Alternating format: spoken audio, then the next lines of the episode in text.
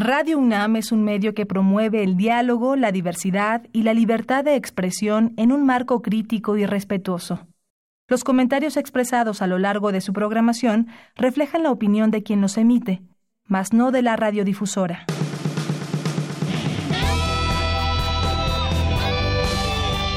Prisma RU.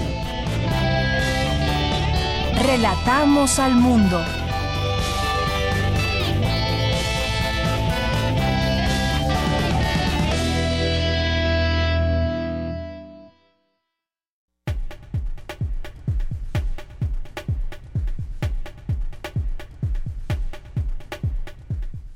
Tal? Muy buenas tardes. Sean todos ustedes bienvenidos a este espacio de noticias Prisma RU que se transmite en el 96.1 de FM por Radio UNAM.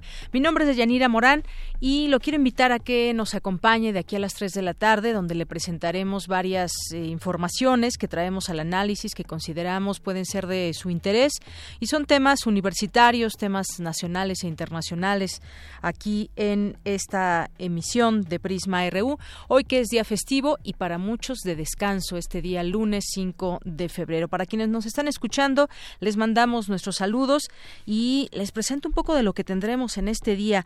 Vamos a platicar con el maestro Bernardo Barranco más adelante porque pues hoy ya tomó protesta Carlos Aguiar Retes en la Arquidiócesis Primada de México y pues hay varias cosas, varios pendientes a enfrentar, varios objetivos que tendrá después de pues lo que ha sucedido si lo vemos analíticamente con Em, con, el anterior, Norberto Rivera Carrera, y vamos a platicar de ese tema, también lo que dicen otras religiones. Hay un consejo de interreligiones que piden que se abra un poco esta comunicación que se había perdido con eh, Norberto Rivera Carrera. De esto platicaremos con él, con el maestro Bernardo Barranco, que es sociólogo de las religiones, y lo que enmarca esta toma de protesta de Carlos Aguiarretes, quienes participan, pues empresarios, políticos y demás.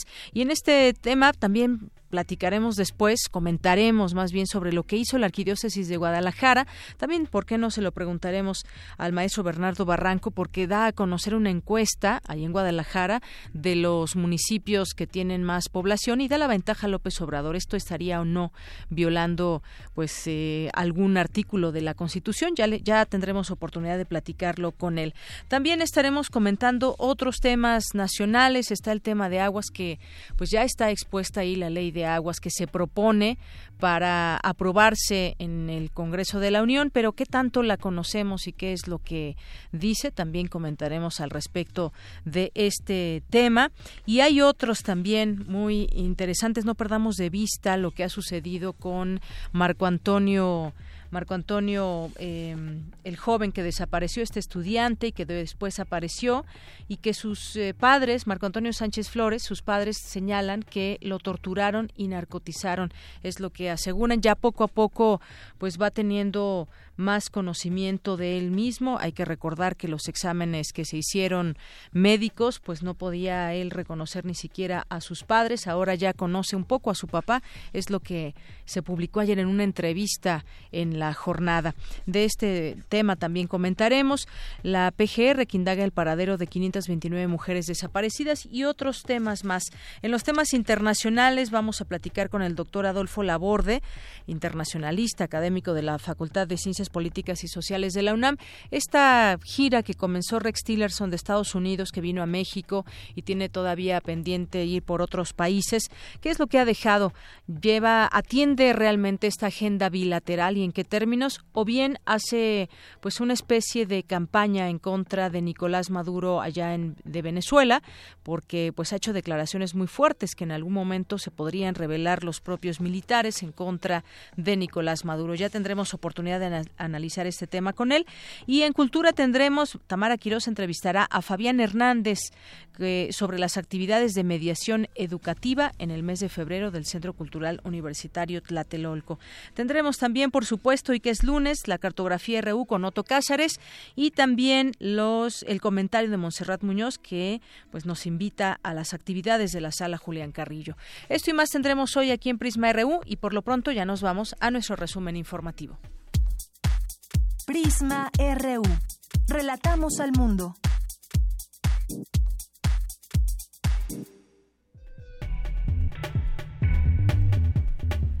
Es la una con diez en los temas universitarios, asegura el rector Enrique Graue que los jóvenes mexicanos tienen la madurez para determinar la contienda electoral. La, UNAM crea un sitio con la información más relevante sobre las elecciones 2018. Será interesante que toda la comunidad universitaria lo, eh, lo vea, lo analice y también se informe a través de este sitio y por supuesto la comunidad en general. Alertan investigadores de la UNAM que el cáncer es la primera causa de muerte por enfermedad en niños en México. Alumnos de la Facultad de Ingeniería crean nuevos cargadores solares para dispositivos móviles. El Festival Matemático es una buena estrategia de divulgación de las matemáticas. Más adelante le tendremos la información de por qué. Obtiene investigador de la UNAM premio de la Academia de Ciencias para el Mundo en Desarrollo 2018. Le tendremos los detalles en un momento. Y no tener sueño reparador, dormir poco o no hacerlo afecta de manera negativa el rendimiento laboral. En temas nacionales, en su primer mensaje como arzobispo primado de México, el cardenal Carlos Aguirretes llamó a la reconciliación y justicia para alcanzar la equidad social. En un ataque armado, cuando viajaban en una camioneta en la carretera federal igual a Taxco, fueron asesinados dos sacerdotes y uno más quedó herido. Los sacerdotes son Germán Muñiz García, originario del municipio de Mártir de, de Cuilpan, e Iván Añorbe, de la arquidiócesis de Acapulco. Además, se reportó un sacerdote más, Rogelio N., de 49 años, quien resultó herido y fue trasladado al Hospital General de Taxco.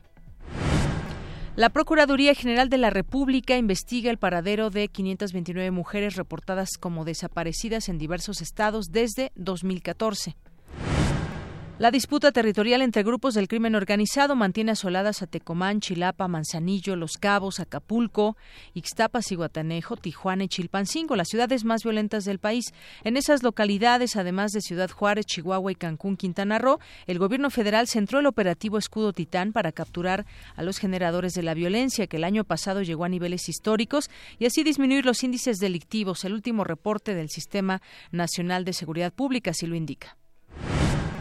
En, en 2017, los cultivos de amapola en México ganaron terreno frente a los de marihuana.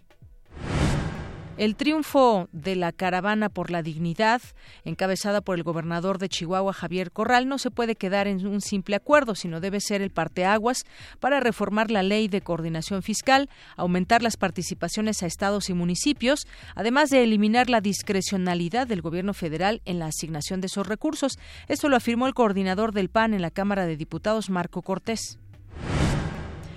A un año de haber sido publicada la Constitución de la Ciudad de México, se alza como un documento ejemplo para renovar la Constitución Federal, consideró Cuauhtémoc Cárdenas. En temas internacionales, Colombia abrió el primer centro de atención transitoria para venezolanos en la fronteriza municipalidad de Villa Rosario, ante la masiva migración de ciudadanos de ese país que buscan alternativas de sobrevivencia. El presidente Donald Trump afirmó que un plan sobre migración en el Congreso de Estados Unidos, que no contemple la construcción del muro en la frontera de México, en la frontera con México, es una pérdida total de tiempo.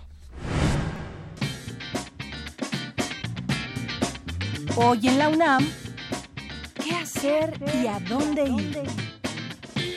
Como parte de la celebración del Año Nuevo Chino 2018, esta tarde se proyectará el largometraje El Gran Terremoto de Tangshan, del director Feng Xiaogang. La cita es en la sala Octavio Paz del antiguo Colegio de San Ildefonso a las 4 de la tarde. La entrada es libre. Hoy inicia el segundo ciclo M68, que tendrá la temática La imagen de la juventud en el cine mexicano de ficción de la época de oro a nuestros días. La primera película que se proyectará es Una familia de tantas, del director Alejandro Galindo, hoy a las 16.30 y 19 horas, en el cinematógrafo del Chopo. La entrada cuesta 40 pesos.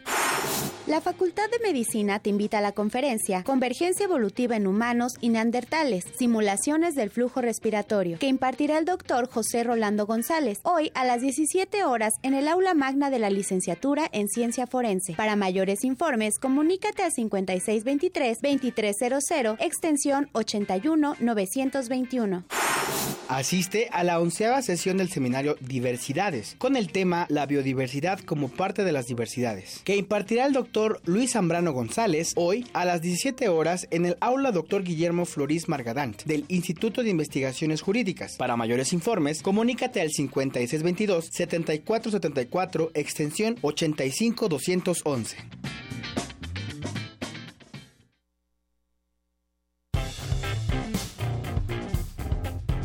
Campus RU.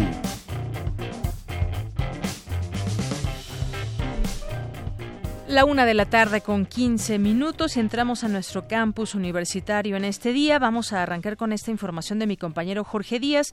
El rector Enrique Graue eh, dice que los jóvenes mexicanos tienen la madurez para determinar la contienda electoral. Cuéntanos, Jorge. Deyanira, buenas tardes. Los jóvenes mexicanos tienen la responsabilidad y la madurez necesarias para determinar la próxima contienda electoral y el futuro del país Así se expresó el rector de la UNAM, Enrique Graue Vigers, entrevistado mm, después de dar el banderazo de inicio de la construcción de la Escuela Nacional de Estudios Superiores en Mérida, Yucatán. El rector indicó que de los jóvenes depende el futuro del país. Dijo estar seguro de su responsabilidad, pues la, la han mostrado siempre como ocurrió durante la emergencia por los sismos de septiembre en donde manifestaron una gran solidaridad y un comportamiento calificado como ejemplar. Graue confió en que las precampañas y campañas se den en el marco de la reflexión, el análisis de propuestas, sin caer en las descalificaciones como hasta ahora se ha presentado. De los jóvenes depende el futuro del país y por supuesto tienen la madurez suficiente. Ya esperemos que esta contienda se dé en los límites de la reflexión, de la evaluación de las distintas propuestas y que no se vaya a polarizar simplemente en descalificaciones. En esta escuela de Llanida se impartirán las licenciaturas de Ciencias Ambientales, Ciencias de la Tierra, una carrera recientemente conformada el pasado jueves en el Consejo Universitario, manejo sustentable de zonas costeras y desarrollo y gestión interculturales. Se analizará impartir también una carrera en conjunto con la Universidad Politécnica de Yucatán y el inicio de operaciones de esta Escuela Nacional de Estudios Superiores Mérida está previsto para agosto próximo. El rector firmó también un convenio de colaboración con su homólogo de la Universidad Politécnica de Yucatán Gildardo Sánchez para que ambas instituciones lleven a cabo proyectos de investigación, formación profesional, extensión y difusión de la cultura, tendencias a promover el desarrollo regional y nacional. Por lo pronto, la información que yo tengo de Yanira. Gracias, Jorge. Buenas tardes. Vamos ahora con mi compañera Cindy Pérez Ramírez. Alertan investigadores de la UNAM que el cáncer es la primera causa de muerte por enfermedad de niños en México. Adelante, Cindy. ¿Qué tal, Deyanira? Te saludo con mucho gusto a ti y al auditorio de Prisma RU. En México se registran más de 5.000 casos nuevos de cáncer al año en niños de 0 a 18 años y la enfermedad cobra alrededor de 2.000 vidas anuales. De acuerdo con Farina Esther Arreguín González de la Facultad de Medicina de la UNAM, se trata de un problema de salud pública, de un padecimiento de alto impacto físico para el paciente y también social, psicológico y económico. La tasa de mortalidad que se presenta en nuestro país es alrededor alrededor de 5.3 por cada 100.000 habitantes, pero en adolescentes esta cifra se incrementa el doble. Estamos hablando de 8.5 más o menos. Y tenemos un grave problema también en adolescentes que es el abandono del tratamiento. Un adolescente que abandona el tratamiento es un adolescente que va a fallecer. Se reportan cifras desde el 5 hasta el 50% de abandono. Entonces eso es un foco de alerta para nosotros los oncólogos para lograr hacer esta empatía y concientizar a los padres y a los adolescentes de que no se debe de abandonar el tratamiento. Por su parte, María Guadalupe Cervantes Sánchez, también académica de esa entidad universitaria, indicó que en el orbe los más frecuentes y principal causa de muerte por ese mal son el de mama y el cervicouterino en mujeres y de próstata y pulmón en hombres. En general, sus principales causas son el consumo de tabaco, la obesidad y virus como el de papiloma, aunque hay otros factores como la genética. En el mundo, segunda causa de muerte, 17.5 millones de casos nuevos con casi 9 millones de muertes y en este momento hay 33 millones de pacientes con cáncer, ya sea que lo tuvieron o lo tienen en este momento. Cáncer, una palabrita, y es un grupo de más de 100 enfermedades y cada una de ellas tiene un tratamiento o un diagnóstico diferente, por lo que hay que olvidarnos, por favor, de todas estas medicinas milagrosas que un solo medicamento nos va a curar cualquier tipo de cáncer, charlatanería pura. Actualmente existe poco personal certificado en oncología pediátrica, solo 237 especialistas y 420 oncólogos médicos certificados por el Consejo Mexicano de Oncología. Hasta aquí mi reporte. Muy buenas tardes. Gracias, Cindy. Muy buenas tardes. Bueno, pues ahí está eh, pues alerta con esta enfermedad, la primera causa de muerte por enfermedad en niños y también pues una población que está afectada por esta enfermedad en sus distintos, distintos tipos de cáncer. Vamos con mi compañera Cristina Godínez. El Festival Matemático es una buena estrategia de divulgación de las ciencias exactas. Cuéntanos, Cristina. Deyanira, buenas tardes.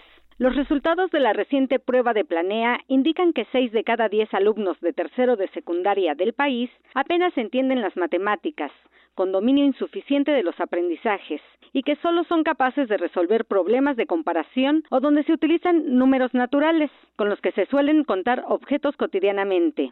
Ante esta realidad, el Instituto de Matemáticas de la UNAM busca captar el interés por esta ciencia con diversas estrategias como los festivales, en donde mediante retos se acerca la persona a esta disciplina. Escuchemos a Paloma Subieta, del área de divulgación del Instituto de Matemáticas de la UNAM. En esta feria presentamos una serie de actividades, el año pasado fueron como 40 diferentes, todas ellas de matemáticas, pero están presentadas a manera de retos, juegos o talleres en donde las personas hacen cosas, todo relacionado con matemáticas. Ahora, en marzo, del 2 al 4 de marzo, vamos otra vez a Chapultepec. Es un festival que debíamos del año pasado, estaba programado para unos días después del terremoto que tuvimos en septiembre y por eso tuvo que posponerse, ¿no?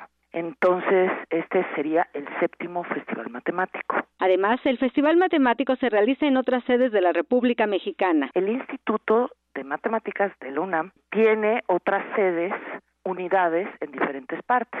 Por ejemplo, para la unidad Querétaro hemos realizado dos festivales. Eh, en la unidad Cuernavaca eh, hemos realizado uno en 2017 y justo ahora, en febrero, el 10 y el 11 de febrero próximos, eh, estaremos en el Zócalo de Cuernavaca por segunda vez. Bueno, eh, por segunda vez en Cuernavaca y por primera vez en el Zócalo, con este festival matemático también. Y estuvimos recientemente en noviembre en una plaza pública de Oaxaca, ¿no? Paloma Subieta nos dice que para el instituto es muy importante promover este tipo de actividades entre la sociedad y las personas interesadas en conocer más sobre el Festival Matemático pueden consultar las redes sociales del instituto. Estamos en redes sociales como Festival Matemático, tanto en Twitter como tenemos una página en Facebook. Tenemos también una página en internet que pueden consultar que es festival.matem con M de matemáticas.unam.mx, donde están anunciados los próximos festivales. Y de entrada, bueno, también está, por supuesto, la página del Instituto de Matemáticas de la UNAM. De Yanira, este es mi reporte. Buenas tardes. Gracias, Cristina Godínez. Vamos ahora con mi compañero Abraham Menchaca. Obtiene investigador de la UNAM premio de la Academia de Ciencias para el Mundo en Desarrollo en 2018. Cuéntanos, Abraham. ¿Qué tal, Deyanira? Buenas tardes. Un saludo a los amigos de Prisma RU. Con un singular trabajo científico que reúne investigaciones de astronomía teórica y observacional para estudiar la composición y evolución de las estrellas a partir de los chorros de gas que emiten, Alejandro Cristian Raga, del Departamento de Física de Plasmas del Instituto de Ciencias Nucleares del UNAM, obtuvo el Premio de la Academia de Ciencias para el Mundo en Desarrollo 2018. Esta Academia de Yanira es reconocida por la Organización de las Naciones Unidas desde 1985 y promueve la capacitación y excelencia científica para el desarrollo sustentable en el sur del planeta. Yo he trabajado en parte observacional y parte teórica y típicamente uno trabaja o en uno o en otro. Tener las observaciones y tener la interpretación teórica, el modelo, la concordancia entre ambos pocas veces en la vida lo logra. Las observaciones son tan complejas que la parte teórica, digamos, mucho más sencilla, solo habla de las ideas generales y el nexo con las observaciones no es el que uno quisiera tener. El universitario, quien recibirá el premio en diciembre de este año, es físico y doctor en astronomía. Pertenece al nivel 3 del Sistema Nacional de Investigadores y al programa de primas al desempeño del personal académico de tiempo completo de nuestra casa de estudios, con el máximo nivel de estímulos. Además, fue galardonado con el Premio Universidad Nacional en 2010. De Yanira, la información que tengo. Buenas tardes. Gracias, Abraham. Muy buenas tardes. Porque tu opinión es importante, síguenos en nuestras redes sociales, en Facebook como Prisma RU y en Twitter como arroba PrismaRU.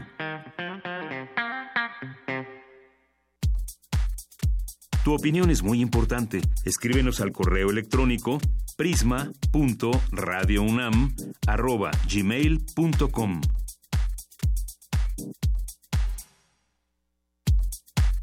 Prisma RU. Relatamos al mundo. Me da mucho gusto recibir en este espacio de Prisma RU de Radio UNAM al maestro sociólogo de las religiones Bernardo Barranco. ¿Qué tal, maestro? Bienvenido, buenas tardes. ¿Qué tal? Muy buenas tardes. Bueno, pues hoy vemos ya que toma protesta eh, Carlos Ayarretes en este cargo como arzobispo primado de la Arquidiócesis de México en la Basílica de Guadalupe y pues eh, comienza una, podríamos decir, una nueva etapa para la Iglesia en México. ¿Cuáles serían estos principales retos que atender desde esta posición? Oh, efectivamente, ahí es una nueva etapa, se cierra un largo ciclo eh, de Norberto Rivera al frente de la arquidiócesis, 22 años, eh, deja una huella, es uno de los eh, periodos más largos que ha tenido la arquidiócesis y em, asume Carlos Aguiar Retes pues, grandes retos. Probablemente el mayor reto es un reto de tipo pastoral. La caída de católicos en la Ciudad de México es muy fuerte, es el doble del promedio de la caída nacional. Em, eh, ha sido sacudida la arquidiócesis y el cardenal por em, escándalos de pederastia, sobre todo de encubrimiento a pederastas, empezando por Marcial Maciel, y eh, el cardenal Norberto Rivera eh, fundamentó una agenda moral de la iglesia, aborto, tema de homosexuales, matrimonios gay, el papel de la mujer en la sociedad, que chocó con la Ciudad de México, una ciudad eh, cosmopolita, con el más alto índice de escolaridad del país, con mayores niveles de ingreso y sobre todo vinculada a los procesos culturales globales.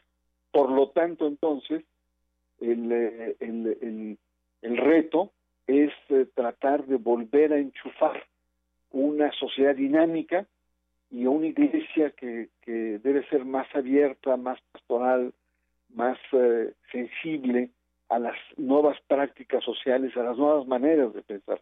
Ese es el reto que tiene Carlos Aguilarretes, que es sobre todo de tipo pastoral y cultural en la arquidiócesis. Gracias, maestro. Y bueno, finalmente son pendientes, porque ¿por qué se sigue hablando de ese tema de pederastia? Porque pues para muchas de estas eh, personas que fueron abusadas y, sus familias, pues simplemente no ha llegado la justicia hasta el día de hoy. No, y el cardenal Norberto Rivera ha sido un cardenal protegido por las autoridades desde siempre. Cuando Dino Jefferson, que era el es el abogado de de las víctimas en Estados Unidos, eh, gobernación en ese momento con Carlos Abascal, eh, prohibió la entrada o, lo hostigó hasta los últimos casos eh, en donde el propio cardenal ha, declarado que había 15 casos que había enviado a Roma. de ahí que muchas víctimas, entre ellos encabezadas por el padre Alberto, ex sacerdote Alberto Atié, le dice, bueno, lo enviaste a Roma pero es un delito también eh, la pederastia y pide a la PGR y al gobierno mexicano la notificación de esos 15 y en este momento está bajo un proceso de investigación.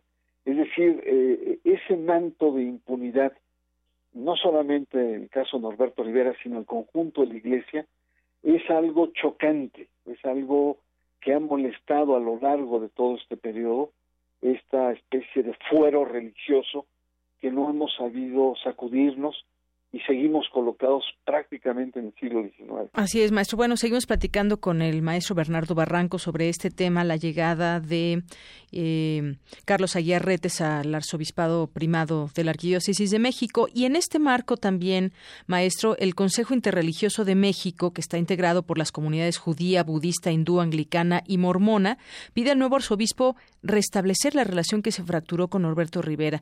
Ahí, ¿qué, qué fue lo que pasó acerca de este, por qué se alejaron y ahora, pues, cuál es la, eh, por qué deben de estar unidas estas religiones y cuál sería, si podemos, un poco conociendo el perfil de Carlos Retes, su postura con este Consejo Interreligioso. Bueno, el Consejo Interreligioso eh, eh, es una figura en la cual el cardenal participó, incluso llegó a, moderarlo, a, coordinarlo.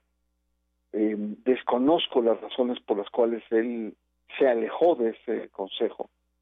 Eh, y en el caso de Aguiarretes, pues eh, eh, él formó parte también de una comisión en el Vaticano, en una enmienda que, perdón, una encomienda que le hizo el Papa Francisco a Aguiarretes de estar precisamente en, en un área de diálogo interreligioso y con otras confesiones, de tal manera que mm, el propio cardenal Carlos Aguirre es sensible al tema porque lo maneja a nivel internacional, es un mandato que tiene por parte del Papa y sería una incongruencia que no tuviera este nivel de apertura.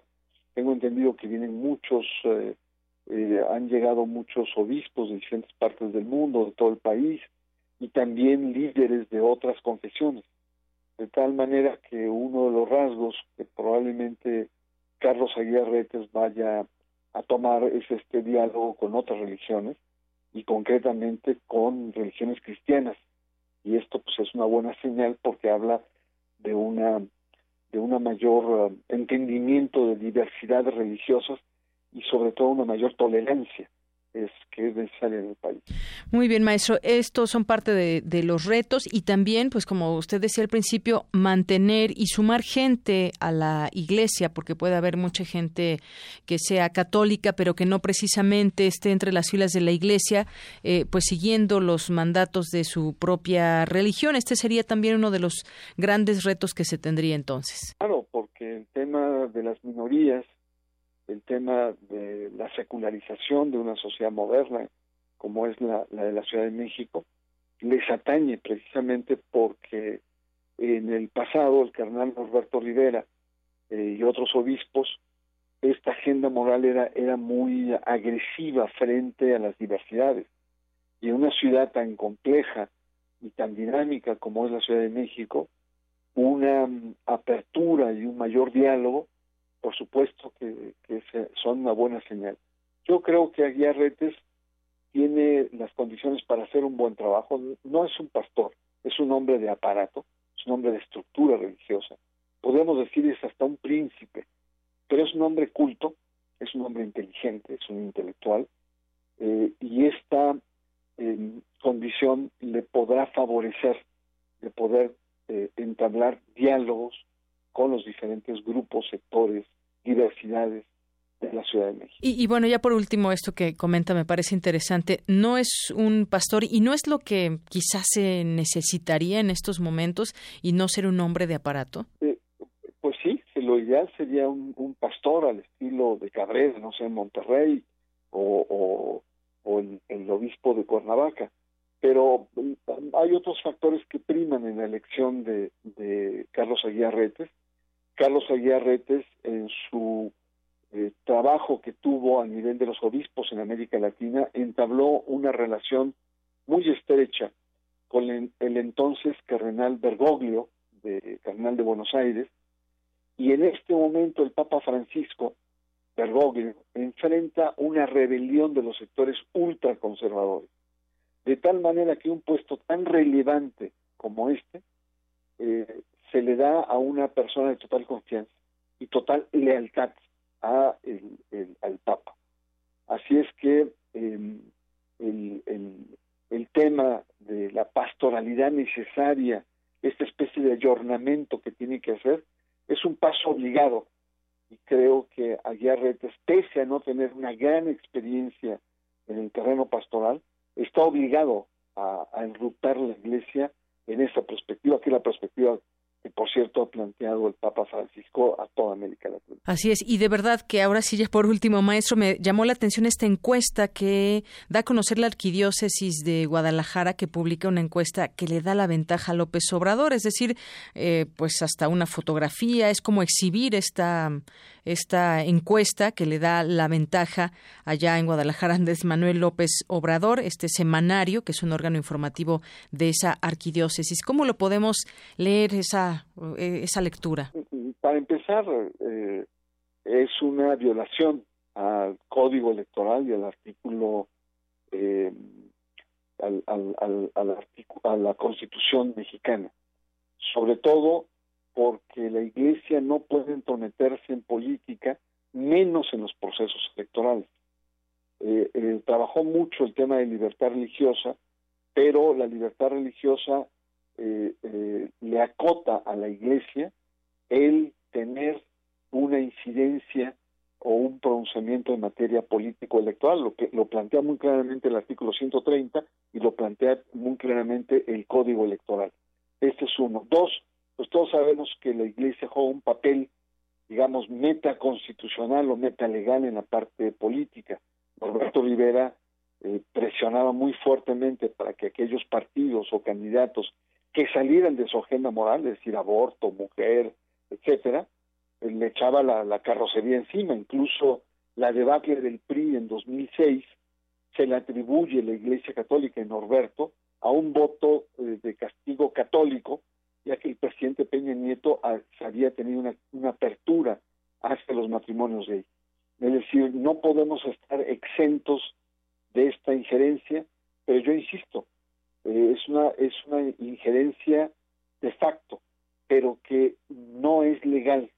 Y en este caso tendría que intervenir la Secretaría de Gobernación en asuntos religiosos para pedir moderación por parte de la Iglesia Católica, sobre todo en Guadalajara. Sabemos muy bien los vínculos, sobre todo con el PAN. No sé exactamente qué esté pasando en Guadalajara, pero eh, sobre todo lo que tiene que primar en, eh, en el mundo eclesial es mucha mesura en, durante los procesos electorales. Muy bien, maestro, pues le agradezco mucho su comentario y este análisis en este momento, este día de hoy, donde Carlos Ayarretes asume como arzobispo primado de la Arquidiócesis de México. Muchas gracias. Al contrario. Un abrazo, adiós. Un abrazo, hasta luego. Bernardo Barranco es maestro sociólogo de las religiones y solamente como dato, eh, la arquidiócesis tiene ocho obispos auxiliares, 467 parroquias, 1.875 eh, curas, 190 eh, diáconos, 16 canónigos en la Basílica de Guadalupe, 20 en catedral y tres seminarios con 113 alumnos.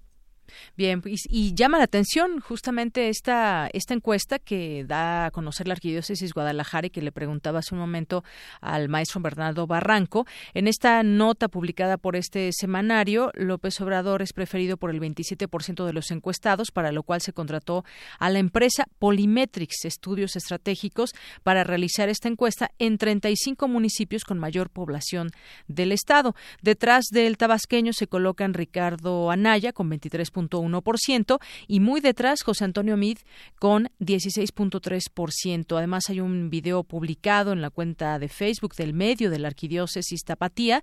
El editor del, del semanario, Fernando Javier Vera Gloria, señaló que esta publicación ha comenzado a levantar ámpulas y recordó que desde septiembre del año pasado, con el inicio del proceso electoral, se hizo pública la forma en que abordarían las elecciones y con el propósito fundamental de generar entre sus lectores, posibles votantes, el primero de julio información, información que les lleve a ejercer este derecho de una manera razonada, eh, informada, con marcos referenciales para que tomen la mejor decisión, dijo, y afirmó que en los siguientes números habrá más encuestas sobre los aspirantes a la gubernatura también y los candidatos independientes. Bueno, pues aquí llama la atención el papel que puede jugar un medio de comunicación como es este de que pertenece finalmente a la Iglesia, a la Arquidiócesis de Guadalajara, nos decía el maestro Bernardo Barranco, está violentando la ley. Relatamos al mundo. Relatamos al mundo. Porque tu opinión es importante, síguenos en nuestras redes sociales, en Facebook como Prisma RU y en Twitter como arroba PrismaRU. Bien, y continuamos aquí en Prisma RU, una de la tarde con 40 minutos. Varios temas nacionales que podemos comentar con todos ustedes. ¿Qué ha pasado en los últimos, los últimos días con Marco Antonio Sánchez Flores, joven de 17 años que fue eh, detenido por policías, desapareció unos días y volvió a aparecer? Hubo presión social y bueno, ahora se encuentra internado en el Instituto Nacional de Pediatría, donde se recupera de las secuelas de esta que ya muchos llaman con elementos de desaparición forzada que sufrió durante cinco días por parte de policías de la Secretaría de Seguridad Pública de la Ciudad de México. Eh, el día de ayer, y traigo a colación para traer eh, también todo a lo que hasta el hasta el momento hay sobre este joven. Hubo una entrevista con la hermana, con el padre, y dice ella, la hermana de este joven, Magnolia, es a su medio hermano, a mi hermano no solo lo torturaron, sino también lo drogaron. Le metieron varias sustancias, metanfetaminas, taurina, una más que va en el solvente, además algo que traen los cigarros y otras drogas que le dieron ingeridas porque no tiene piquetes de aguja, es lo que dijo en una entrevista para este medio La Jornada. Su padre, Marco Antonio Sánchez, ha pasado las noches con él en el hospital y desde el sábado ya ingiere alimento, se comunica y le ha externado que quiere ver a su perro, es lo que le dijo de inmediato. Y añade que su hijo fue torturado y narcotizado, todavía está reponiéndose, ya lo reconoce se dice en esta entrevista. El 23 de enero, mientras Marco Antonio, estudiante de la preparatoria número 8 de la UNAM, tomaba fotos cerca de la estación, fue perseguido, detenido, desaparecido, según testimonio de uno de sus compañeros, que alcanzó a tomarle una foto, algo que después representó una prueba de presunta desaparición forzada. La presión, la movilización eh, social logró la recuperación de Marco Antonio, quien desapareció, quien apareció otra vez deambulando en el fraccionamiento Álamos del municipio mexiquense de Melchor Ocampo, cinco días después. El cuadro clínico es revelador, según da cuenta esta nota. Después de su localización, las autoridades capitalinas lo trasladaron al Hospital Psiquiátrico Infantil como una estrategia para desacreditarlo, pero ahí solo estuvo unas horas y fue trasladado al Instituto Nacional de Pediatría, donde recientemente le realizaron una resonancia magnética que ofreció información importante. Que revela le metieron una dosis muy fuerte de drogas porque la inflamación en el cerebro no ha bajado. Al principio que lo internaron tuvo fiebre y convulsiones, todo producto de la desintoxicación, pero afortunadamente ya está mejor, dice su media hermana, quien apenas tuvo oportunidad de platicar con él. Y también comenta que aún hay, hay lagunas en la cuestión de los tiempos y la ropa diferente que traía al desaparecer y la que usaba cuando fue encontrado. Explica que un nuevo video demuestra que no estaba golpeado cuando andaba en Tlanepantla, cómo le cambiaron la ropa, cómo aparece golpeado y sin un tenis. Bueno, pues ahí algunas respuestas pueden ir teniendo eh, claridad en este sentido porque efectivamente los temas como el de la ropa, eh, la apariencia que tenía, pues han eh, fueron cambiando conforme a los días. Afirma que no está bien y que de repente canta en inglés. Lo principal es seguir pidiendo justicia, que ya se dejen de chismes, que se investigue a los policías. Eh, considera su papá que su hijo es un chico normal, deportista y que no consumía drogas.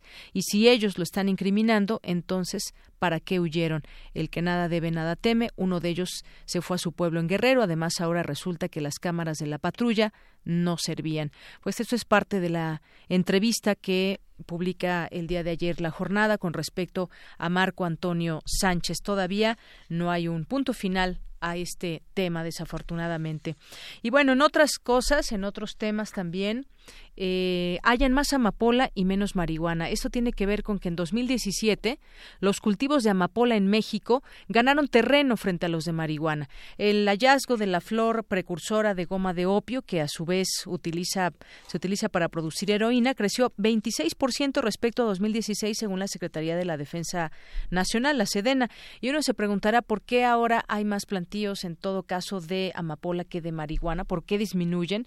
Bueno, pues habrá, habremos de discutir este tema con respecto a que en algunos lugares ya se ya se permite fumar de manera lúdica en Estados Unidos y bueno, pues evidentemente la demanda decrece.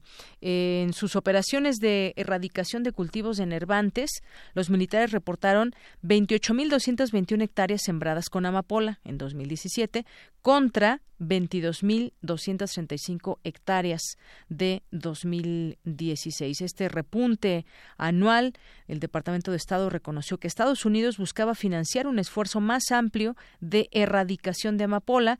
En 2011 habían sido destruidas solo 12.000 hectáreas de ese cultivo. Eh, eso revelan las cifras y es que el que los soldados hallen más amapola que marihuana es una lógica de mercado. La legalización de la marihuana hizo que ya no fuera un negocio. Esto lo advirtió eh, un académico de la UAM, Guillermo Garduño, experto en temas de narcotráfico y seguridad, y dice que las entidades que lideran en los hallazgos son Guerrero y también Durango, Sinaloa y Chihuahua, estados que conforman el Triángulo Dorado, controlado por el cártel de Sinaloa. Interesante también este tema donde se halla ya en México más, más amapola y menos marihuana. Pues parte de la información que hoy también se publica. Y con respecto aquí en la Ciudad de México, hoy se cumple un año de la Constitución de la Ciudad de México y se reunieron algunas de las autoridades en este de esta ciudad. Y bueno la Constitución de la Ciudad de México se alza como un documento ejemplo para renovar la Constitución Federal consideró Cuauhtémoc Cárdenas. Eh, hubo una ceremonia para conmemorar un año de haber sido publicada esta Carta Magna capitalina. Cárdenas sostuvo que el texto federal a 101 años de haber sido promulgado ha sufrido distintas reformas algunas para bien otras para mal como las reformas estructurales eh, orgullo, entre comillas, de la Administración Federal actual, así, así lo dijo en este sentido. Así que, pues bueno, hoy se cumple un año de esa Constitución que hay que recordarlo. Hubo muchos jaloneos en su momento para, para poder eh, pues avalar varios de los temas que ahí eran un poco difíciles, incluso algunos de los que estaban redactando la, la, la Constitución tuvieron que salir, no consideraron bueno seguir dadas las cuestiones que que había imposiciones y demás cosas en su momento que aquí también tuvimos, pero ya cumple un año, un año la Constitución de la Ciudad de México. Por otra parte, hay otro tema que preocupa y tiene que ver con desaparecidos, con la violencia. La PGR indaga el paradero de 529 mujeres desaparecidas, reportadas desaparecidas de diversos estados desde 2014. Eh, a partir de este año y hasta el año pasado, 2017, esta dependencia inició averiguaciones previas y carpetas de investigación por la desaparición de 746 mujeres, de las cuales 180 fueron halladas con vida, mientras que 37 se localizaron muertas. El reporte solo da cuenta de las investigaciones a escala federal. Este es un informe que elabora la institución y señala que de las 746 mujeres, 30 son extranjeras y que ha logrado encontrar a 10 con vida, mientras que el resto aún se desconoce su paradero. De acuerdo con datos de la dependencia federal, el mayor número de apariciones se registró, desapariciones, perdón, se registró en 2014 y 2015 con 265 y 255 y 65 casos respectivamente. Bueno, pues desafortunadamente no es no es solamente el caso para las mujeres, en general ha habido desapariciones y hay también hay algunas eh, eh, temas de violencia que no quedan completamente claros cuando se refiere sobre todo a personas que está de manera comprobada no tenían nada que ver con el crimen organizado y aún así quienes están ligados al crimen organizado pues eh, también son muertes que se cuentan en distintos estados de la República Mexicana. Y bueno, el tema del agua, que seguiremos discutiendo en los siguientes días, se habla de que el PRI tiene una lista eh, tiene lista una nueva, una nueva ley que privatiza perpetuidad del agua.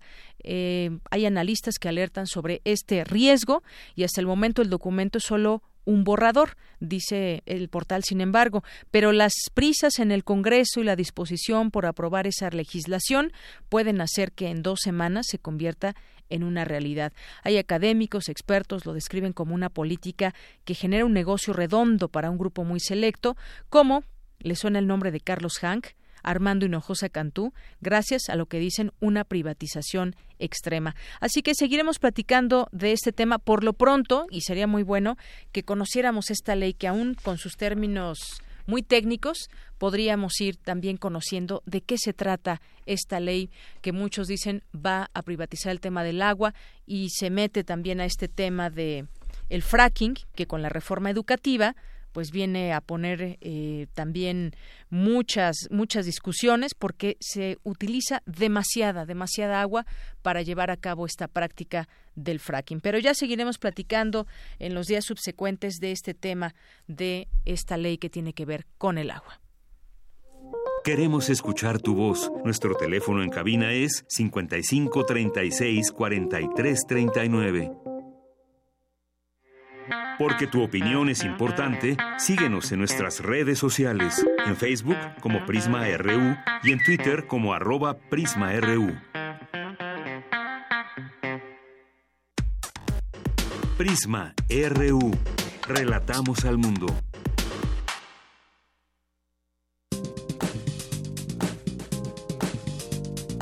Cultura RU.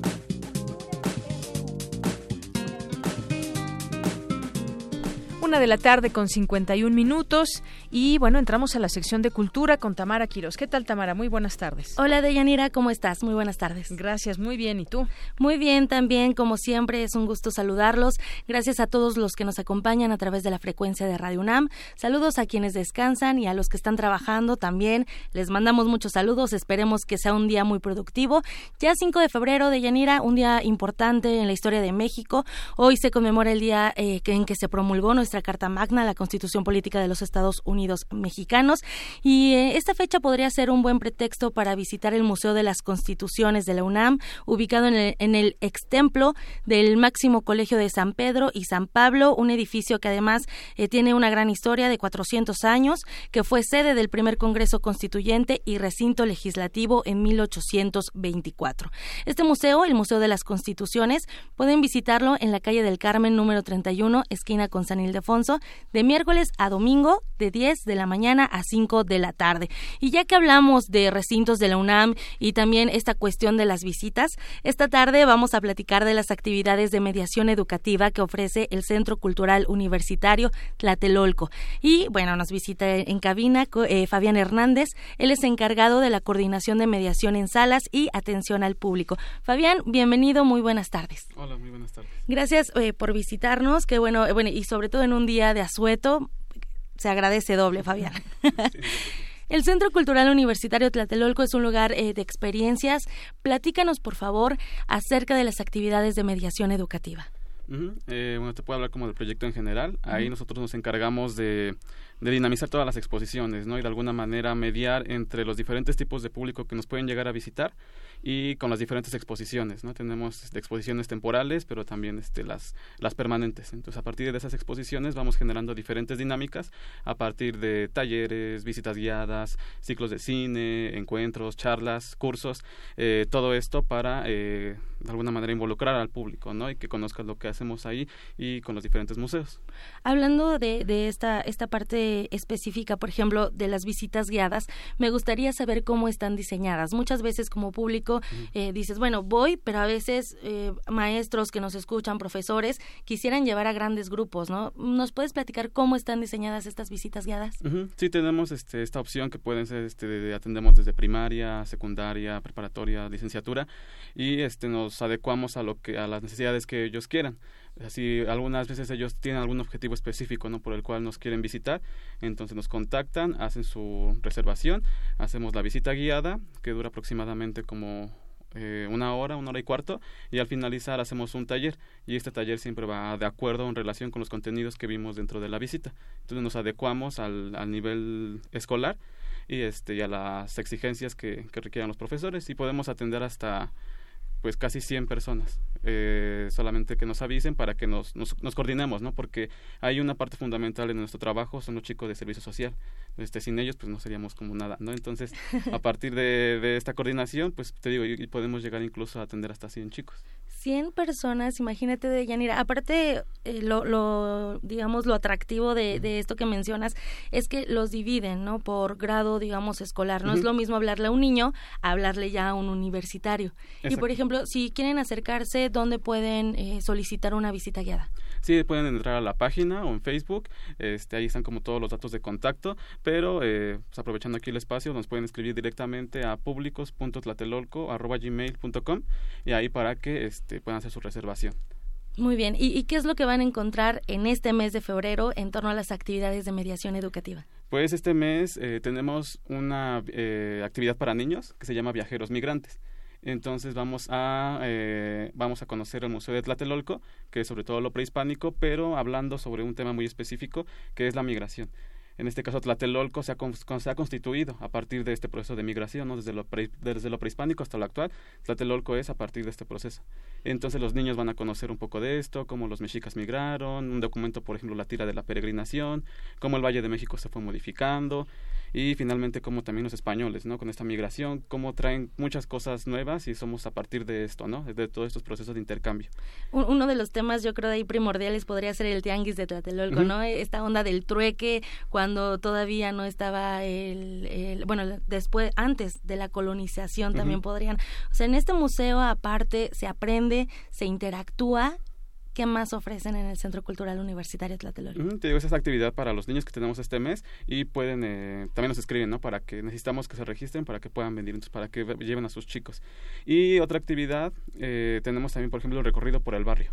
Este recorrido por el barrio lo hacemos el último domingo de cada mes. A las 11 de la mañana nos reunimos en la entrada principal del Centro Cultural y eh, recorremos la tercera sección de Tlatelolco para hablar desde lo prehispánico, colonial, moderno y eh, la importancia que tiene ¿no? en arquitectura, en historia, en cultura, en arte. este recorrido lo hacemos, dura como eh, casi dos horas, depende la, la participación que tenga el público, ¿no? Entonces, uno de los recorridos más llamativos que tenemos, este, de el último domingo de cada mes. Y está ahorita una exposición de fotografía que ya se va a terminar, pues, para que aprovechen, que se llama 1968, el fuego, del, el fuego de las ideas es una exposición de fotografía de un artista argentino, para que también vayan. Ok, y también tienen esta eh, colección más bien exposición temporal, que es el Memorial del 68, ¿no? Tlatelolco fue un punto clave en, en esta, eh, en, en, este año, en 1968, en torno a, a, la manifestación estudiantil y todo, todos los sucesos, ¿no? Entonces también tienen esta como temporal. Esa está, eh, es fija, solo que el problema es que ahorita está cerrado a partir del temblor pues cerraron este, algunos espacios ah, pero este también eh, se aprovechó porque está en proceso de remodelación. Ahorita el museo se va a renovar va a cambiar totalmente pero siempre teniendo como punto principal o el tema va a ser el movimiento estudiantil.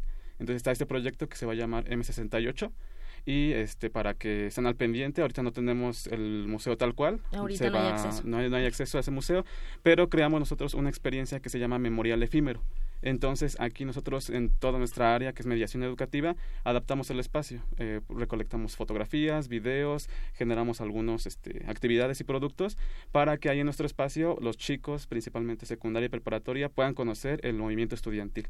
No, no tenemos el museo tal cual, pero tenemos este espacio que creamos para los chicos. Una alternativa. Exactamente, una alternativa. Fabián, y también hay, eh, además, eh, en Semana de las Artes, hay conversatorios, hay, bueno, la Noche de Museos cada miércoles, el último miércoles de cada mes también ofertan diferentes exposiciones y también hay conciertos musicales. exactamente, tenemos muchísimas actividades, está la Noche de Museos, como mencionas, eh, tenemos un proyecto que es de cine, se llama La Linterna Mágica, que es para niños, ese más o menos se va abrir para abril, para que estén como al pendiente. Este, música al mediodía los domingos, jueves de jazz. Eh, que más tenemos cursos para chicos. Pues tenemos uno que se llama procesos curatoriales, eh, museográficos y de memoria ha tenido mucha demanda, les ha gustado mucho a los chicos para que estén como al pendiente, se lo abrimos más o menos cada medio año. Cada medio año. Y bueno, también todavía hay tiempo para inscribirse a la unidad de vinculación artística, la UBA, los talleres que ofertan. La otra vez estábamos platicando también de eso, que son muchísimos talleres, hay para todo, hay desde magia, hay también eh, para aprender yoga, yoga para bebés, eh, yoga para niños, para adultos mayores. Entonces, realmente el abanico de actividades que se realizan en el Centro Cultural Universitario Tlatelolco es muy amplia y muy variada también. Una, eh, para ya para finalizar, Fabián, una de las actividades también que realizan, hay actividades para comunidades específicas. Sí, en este caso pues podemos atender eh, a este, adultos mayores, tuvimos una visita para este, debilidad visual al Memorial de 68. Ahorita te digo, no tenemos el museo, pero sí nos preocupamos por ese tipo de, actividades y atender a esos públicos específicos. Hay para todos. exacto. ¿En qué horario podemos acudir al, al, Museo Universitario, bueno, perdón, al Museo del Centro Cultural Universitario Tlatelolco? Sí, estamos abiertos de, de eh, martes a domingo, de 10 a 6 de la tarde. Muy bien, perfecto. De Yanira hay una opción para que se acerquen a toda esta cartelera de febrero del 2018, exposiciones temporales, la UBA, talleres, eh, la TEBA, también conciertos, conversatorio, noche de museos. Hay una gran variedad. Pueden visitar www.ccutlatelolco.com para más información. Fabián Hernández, muchísimas gracias por visitarnos en esta cabina. No, al contrario, gracias por el espacio. De Yanira, por hoy me despido, los dejo con un fragmento de Caravan. Muy bien, adelante.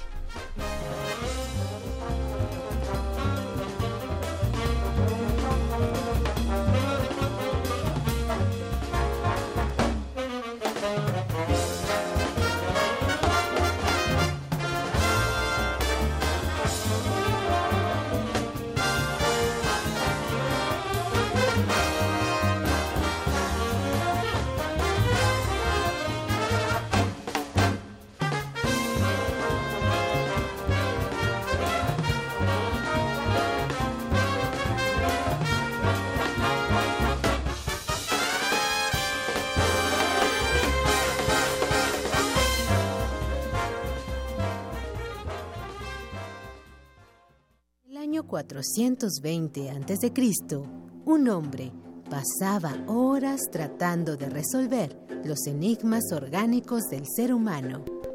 Hoy, gracias a él, lo último sobre investigación y salud llegará a tus oídos. Hipócrates 2.0. Investigación y vanguardia en salud. Escucha esta serie coproducida por el Programa Universitario de Investigación en Salud y Radio UNAM, todos los martes a las 18 horas por el 96.1 de FM. Radio UNAM, Experiencia Sonora.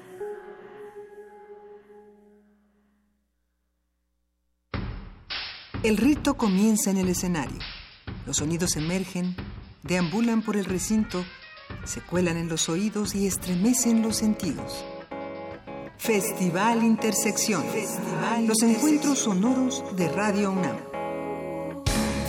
Todos los viernes a las 21 horas en vivo desde la sala Julián Carrillo. Escúchalos a través del 96.1 de FM, www.radiounam.unam.mx o ven a Adolfo Prieto 133 Colonia del Valle, cerca del Metrobús Amores. La entrada es libre. México tiene una composición pluricultural sustentada originalmente en sus pueblos indígenas, todos ellos con opiniones, inquietudes y mucho que aportar. Son el testimonio de una herencia milenaria, parte de lo que nos hace mexicanos y queremos que se escuchen en todos los rincones del país. Por eso, para avanzar en el reconocimiento pluricultural de la nación, el INE aprobó una acción afirmativa que garantiza que los partidos políticos postulen a personas indígenas a diputaciones federales. En una democracia como la nuestra, todas las personas tenemos algo que decir. Instituto Nacional Electoral, INE. Bueno. Buen día, señor Luis. ¿Le gustaría cambiarse a nuestro banco? ¿Tienes miedo de apoyar aspirantes a candidaturas sin partido y que hagan mal uso de tus datos personales? En estos días, aspirantes a candidaturas sin partido y sus brigadas saldrán a las calles con una app a pedir tu apoyo. Tu credencial, tu foto y tu firma están seguras con esta app, ya que pasarán directamente a manos del órgano electoral correspondiente. Apoya seguro con la app. Para más información, visita www.ism.mx. Instituto Electoral Ciudad de México. Con participación, todo funciona. Donde todos rugen, el puma se ve y se escucha. A nuestra transmisión habitual se suma la imagen de TV UNAM, de 8 a 10 de la mañana, de lunes a viernes. Primer movimiento por radio y TV UNAM. Primer movimiento. Se escucha, se ve y hace comunidad. En estos difíciles momentos que nos ha tocado vivir a causa de los desastres naturales, somos muchos los mexicanos que hemos apoyado sin dudar. Corre la voz, porque el apoyo debe continuar. Corre la voz, porque no debemos detenernos. Somos muchos los que estamos sumados para levantar México. Es hora de correr la voz para que sigamos aportando todos. El PRI escuchó el mensaje, ha entregado 258 millones de pesos y va a informar puntualmente en qué se está invirtiendo ese dinero. Primero, lo primero. Primero es México. PRI. Durante años hemos trabajado en proteger el medio ambiente y el bienestar animal, pero entendimos que protegiendo solo el medio ambiente, la otra mitad era vulnerable, porque muchas de nuestras necesidades básicas siguen sin ser atendidas. Por eso decidimos proteger también el otro medio ambiente, el de la seguridad, impulsando propuestas como la cadena perpetua, la educación a través del sistema de becas, la salud y la economía. Partido Verde, cuidemos juntos el ambiente entero de nuestro país.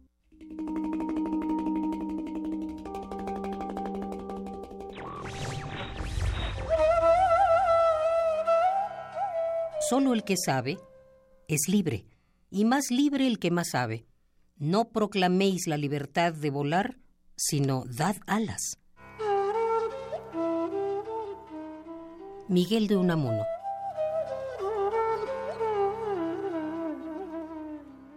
Radio UNAM. Porque tu opinión es importante, síguenos en nuestras redes sociales, en Facebook como Prisma RU y en Twitter como arroba PrismaRU.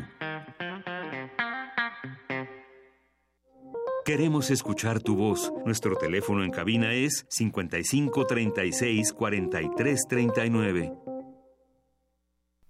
Continuamos dos de la tarde con seis minutos y ya entramos a nuestra segunda hora aquí en Prisma RU, donde le tenemos pues más información universitaria. También tendremos el análisis de la información internacional para platicar de este trabajo, la gira de trabajo que ha hecho Rex Tillerson por Latinoamérica, por Latinoamérica. ¿De qué, de qué es, de qué se trata? Más allá de pareciera ser atender la agenda bilateral que tiene con cada país, pues pareciera ser que está haciendo campaña en contra de Maduro. Pareciera pero vamos a, platicarlo con el doctor Adolfo Laborde más adelante.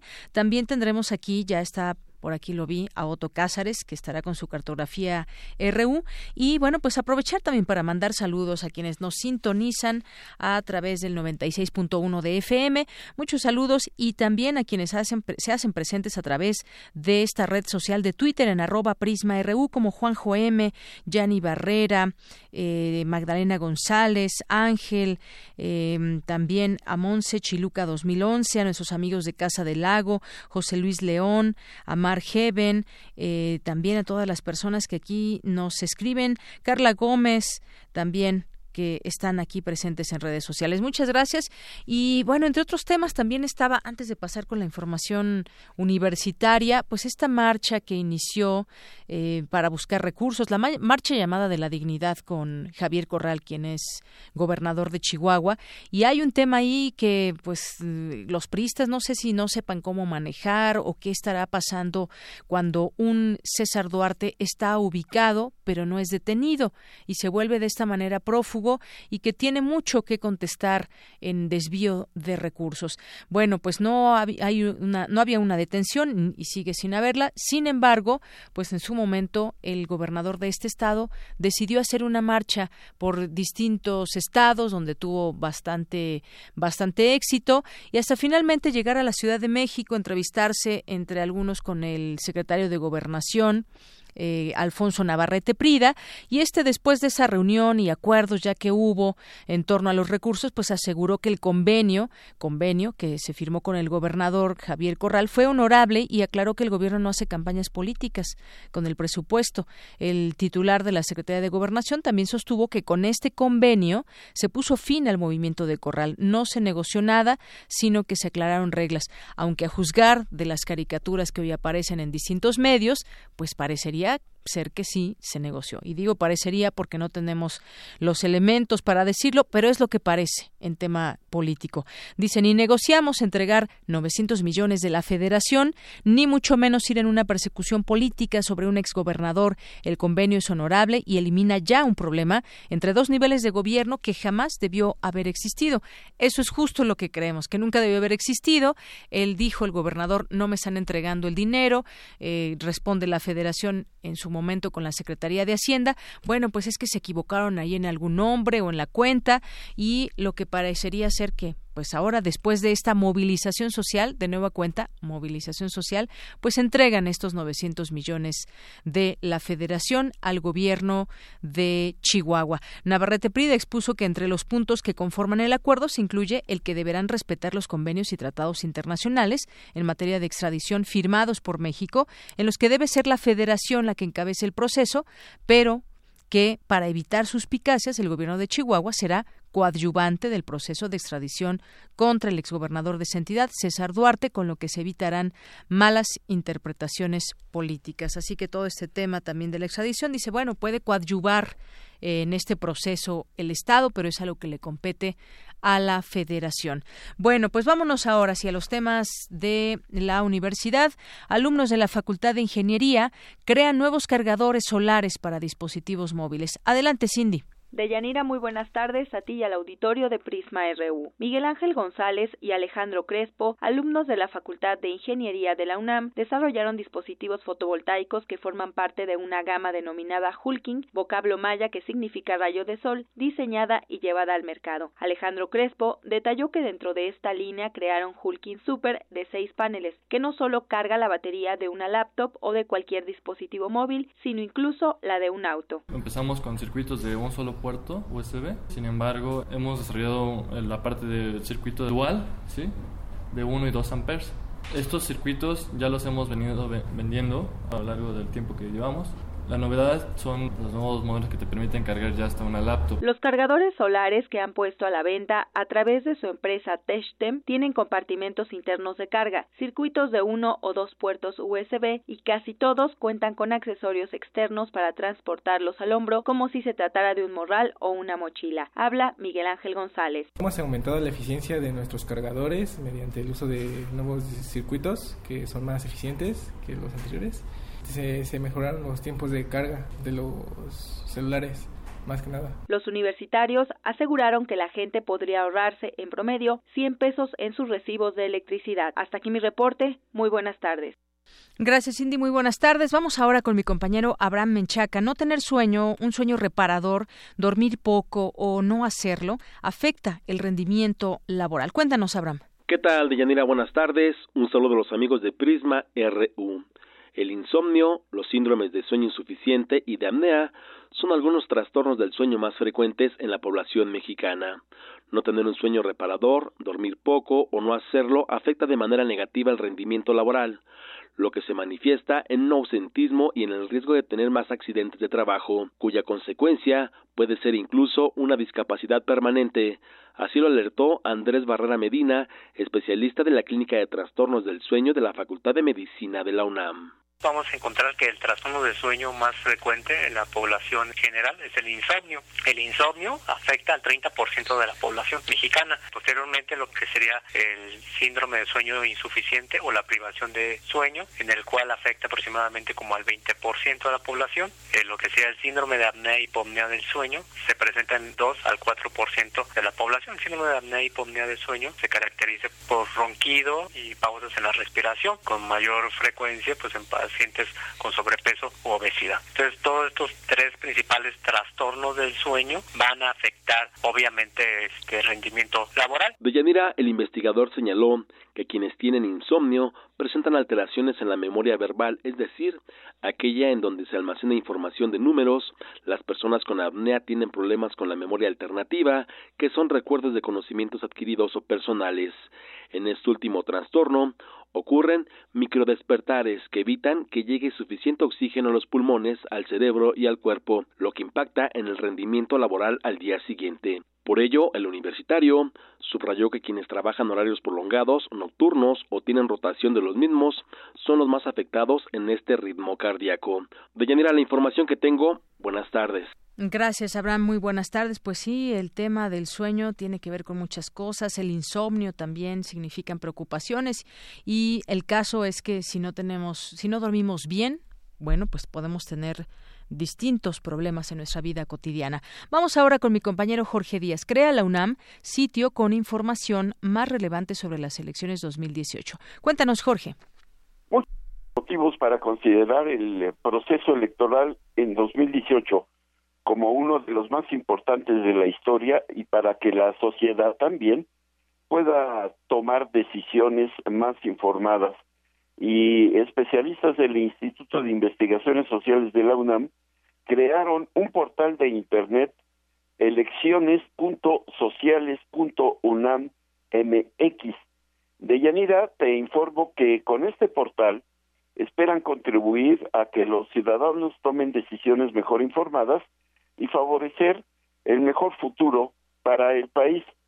Álvaro Arreola Ayala, coordinador del Seminario La Democracia Mexicana en la sucesión presidencial e investigador del Instituto de Investigaciones Sociales, precisó que en este sitio eh, los interesados podrán encontrar datos relevantes sobre candidatos, alianzas y encuestas del día a día del proceso electoral que les permitirán formarse una opinión más sustentada antes de emitir su voto el próximo primero de julio. Por primera vez en la historia se van a elegir a más de 3.000 representantes al poder público nacional. Por primera vez en la historia además de la elección federal de elegir presidente, diputados y senadores, ese mismo día, en 30 entidades federativas, ocurrirán elecciones locales para designar, en algunos casos, gobernador, ayuntamientos o diputados locales. Por eso la suma de más de 3.000.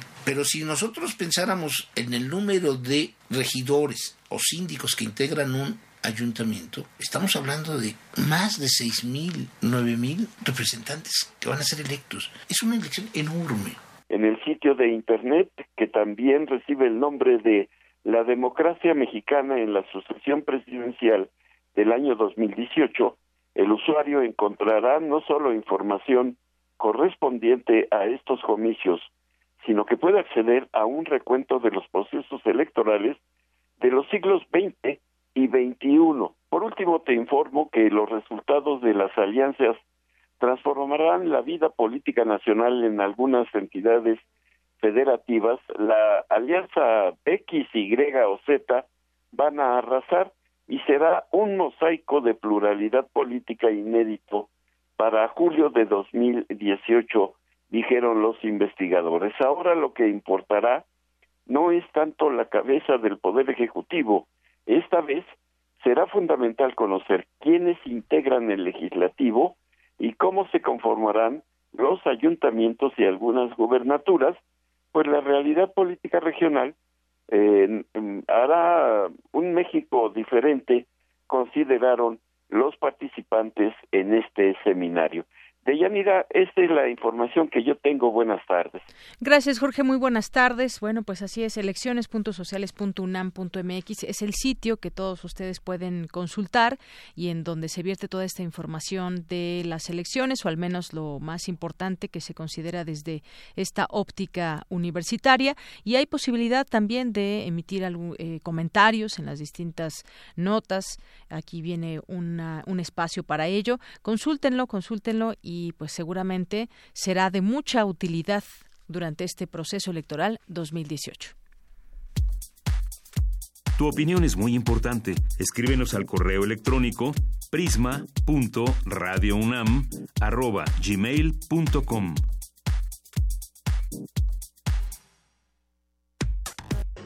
Prisma RU. Relatamos al mundo. Internacional RU. Se dispara el éxodo de venezolanos. Crean en Cucutla, Colombia, el primer centro de atención a migrantes para atender la ola de venezolanos que llegan. En un referendo nacional, los ecuatorianos votaron a favor de limitar la reelección presidencial a dos mandatos, un resultado que impediría el eventual regreso del exmandatario socialista Rafael Correa al poder.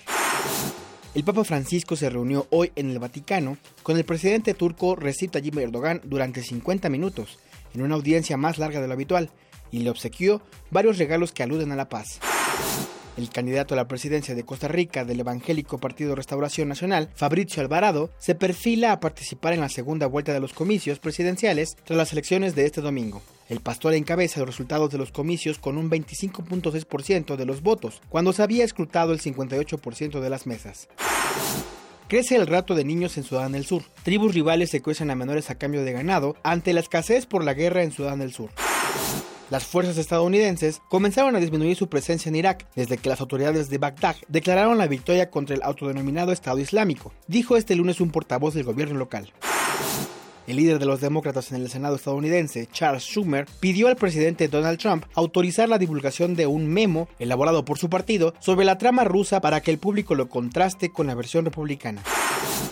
El secretario de Estados Unidos, Rex Tillerson, y el canciller argentino, Jorge Faurie, anunciaron hoy que estudian implementar sanciones petroleras a Venezuela para presionar al mandatario Nicolás Maduro. Tras mantener un encuentro privado, ambos coincidieron en la necesidad de poner en marcha medidas que frenen lo que llamaron una deriva autoritaria que ha tomado el gobierno venezolano.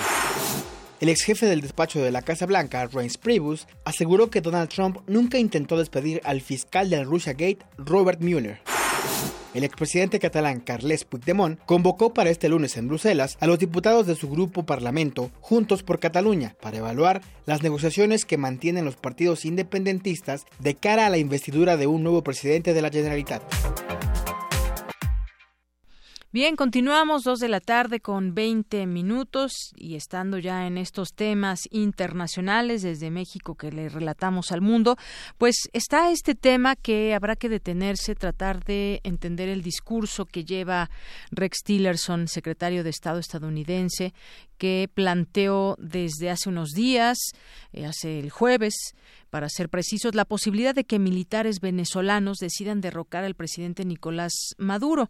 Dijo que en la historia de Venezuela y los países de América del Sur muchas veces los militares son agentes de cambio cuando las cosas están muy mal y los líderes ya no pueden servir al pueblo. Es lo que dijo Tillerson en un discurso en la Universidad de Texas, en Austin, antes de que emprendiera su gira por Latinoamérica. En esta visitará, como ya sabemos, a México, Argentina, Perú, Colombia y Jamaica.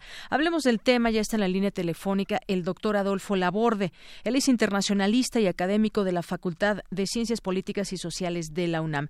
Doctor, bienvenido a este espacio de Prisma RU de Radio UNAM. Buenas tardes. ¿Qué tal, Deyanira? Muy buenas tardes, saludos. Gracias, doctor. Pues preguntarle en primer momento este discurso de Rex Tillerson que pues hace antes de emprender esta gira a Latinoamérica y después, una vez estando aquí, pues tiene que atender la agenda bilateral con sus los países que visita, pero llama mucho la atención donde dice que la posibilidad de que militares venezolanos decidan derrocar al, al presidente Nicolás Maduro. ¿Cómo bueno, en efecto, hay una... Eh sí, hay una serie de lineamientos que a través de este tipo de posicionamientos eh, se dan. el hecho de haber hablado sobre el tema en una universidad en un foro académico, bueno, pues trata de poner el tema sobre la mesa antes de la visita a México, por supuesto, después a Argentina, posteriormente estará en Perú y Colombia. Eh, hay una eh, preocupación por parte del gobierno de los Estados Unidos por eh, la injerencia de algunos otros países eh, y esos países curiosamente tienen una buena relación con eh, algunas naciones de Sudamérica, en este caso hablamos de Venezuela, que no solamente eh, tiene el apoyo financiero de Rusia, sino que también recibe equipamiento y cooperación militar, pues se manifiesta en los discursos del señor Tillerson. Y bueno, una de las razones de la visita es precisamente hablar con los aliados y generar cierta presión, y ya lo está logrando, de hecho, en, en Argentina, en el sur, en Bariloche, donde se reunió con el presidente Macri, eh, dejó abierta la posibilidad de comenzar a estipular algunas sanciones de índole eh, pues muy eh, sofisticada y estamos hablando del embargo petrolero a Venezuela. Así es. Y en este caso, bueno, la pregunta también sería, ¿no sería como pues una, una postura de alguna manera intervencionista? Digo, sabemos ahorita del éxodo de éxodo, perdón, éxodo de, de venezolanos que están, por ejemplo, en la frontera ahí con Colombia y demás, pero Colombia. Eh, eh, ¿no sería intervencionista de alguna manera esta, mm, pues este discurso que ya pues da pie, porque incluso dice que el, el, presidente Donald Trump no promueve un cambio de régimen en Venezuela, pero destacó que sería más fácil si Maduro decidiera dejar el poder por su propia cuenta e incluso le, le sugirió exiliarse en Cuba? Sí, bueno, mira, eh, la política de Estados Unidos de América Latina no es algo que haya cambiado, se olvidó un poco, por eh, los por el presidente Obama no no fue tan agresivo pero bueno los los republicanos son más eh, dados a generar ese recuerdo de, de, una eh, política muy especial que se le denominó la política Monroe. Hay que recordar esa política en donde América para los americanos y antes de esa el destino manifiesto. Eso pues lo tenemos que recuperar en estos tiempos para entender que independientemente de que haya avance de otros países en la región sigue siendo una zona de influencia de Estados Unidos, sigue siendo la zona en donde ellos buscan eh, acrecentar sus intereses, su seguridad, y de ninguna manera, me parece, en este sentido, va a permitir que exista eh, una, que se rebasen sus capacidades de defensa eh, y está actuando al respecto. ¿no? ¿Por, qué se va a Perú? ¿Por qué se va a Colombia? ¿Por qué se va a Argentina? Porque son países amigos de Estados Unidos, por decirlo así, y, y esa relación estrecha que tiene con esas naciones lo sirve, lo sirve para poder presionar a los otros países. No hay que olvidar que Venezuela está eh, fuera del Mercosur, eh, eh, hay una gran crisis en ese bloque y el pilar de la economía de mercado en Sudamérica en esos momentos es Argentina con Macri. Entonces, por eso estamos viendo este tipo de, estrategias, como tú bien comentas, lo hace a través de un foro académico y posteriormente hay una serie de presiones políticas a los países por los cuales se puede presionar. Así es. Bueno, pues ahí está este este tema que pues sí llama la atención porque eh, predijo, incluso así lo, lo señalan algunas notas, que habría un cambio en Venezuela y destacó que Estados Unidos desea que sea pacífico, ese deseo de que sea pacífico, no de otra forma, y que además eh, pues eh, es ahí justamente donde nace este tema de cómo quiere ese cambio Estados Unidos o si debe nacer desde ahí la idea del cambio y no de la propia Venezuela como pueden nacer eh, en otros países que ya hemos visto algunas crisis eh, diferentes pero al fin crisis como el caso de, de Argentina por ejemplo que no hemos visto esa incidencia de Estados Unidos de estar diciendo bueno es que Argentina tiene que cambiar y demás como sí la vemos de Venezuela. En efecto bueno Venezuela es un país que tiene los reflectores, por una razón eh, sencilla, es el país que tiene más reservas de petróleo y puede incidir en los precios eh, de este hidrocarburo y, afectar los intereses de las transnacionales y las empresas que eh, comercian con ella. Entonces, en el caso de Venezuela, este tipo de, llamamientos, este tipo de, expresiones, de alguna manera, pues abonan a lo que ya ha pasado en ese país con la serie de, tropiezos económicos y la serie de, malas políticas económicas que se han tomado a raíz de que Maduro tomó el poder. Eh, y eso, bueno, pues se viene a, terminar de, complicar, pues con la situación interna del país. Entonces, eh, me parece que se están dadas las condiciones para que pase algo ya está pasando. Eh, sin embargo, bueno, hay que recordar que también los oficialistas en Venezuela tienen el control no solamente de la policía, sino de los militares y eso hace que la oposición pueda tener cierto margen de maniobra. Claro, y por la otra, pues están estos organismos internacionales que definitivamente pues son o deben ser generadores de, paz y de llamados de atención para países donde la situación no esté bien para la sociedad. Y bueno, pues la gran tragedia de Venezuela es que también podría ser uno de los países más prósperos en la región desde el punto de vista de Estados Unidos, pero ¿qué debería de pasar? Es decir, eh, se debe ir o no Maduro, sabemos que hay un índice de rechazo muy alto y también hay gente que sigue eh, señalando que, su régimen quizás sea bueno o no, eso ya es cuestión muy propia de los propios eh, venezolanos, pero pues sí, este tema de Estados Unidos sigue llamando la atención. ¿Qué pasaría en todo caso si se deciden, pues bueno, no se deciden, va a haber elecciones, se apunta punta ya alzó la mano Nicolás Maduro, pero si hay una, un intento de intervención de Estados Unidos y demás, ¿cuál sería ese futuro para Venezuela? ¿Lo que quieran los venezolanos o lo que en lo que incida Estados Unidos? Porque sabemos que también una oposición en Venezuela pues ha tenido mucha cercanía con los Estados Unidos. Bueno, mira, eh, en el caso de Venezuela ha, habido dos estrategias de la comunidad internacional o regional. Por un lado, a través de la Organización de Estados Americanos, la OEA, que intentó eh, eh, activar la, cláusula democrática, que no se pudo porque muchos países de la región, centroamericanos, sudamericanos y caribeños, que reciben petróleo de Venezuela a un precio pues subsidiado, pues no apoyan eh, México ha sido un gran promotor de ese punto.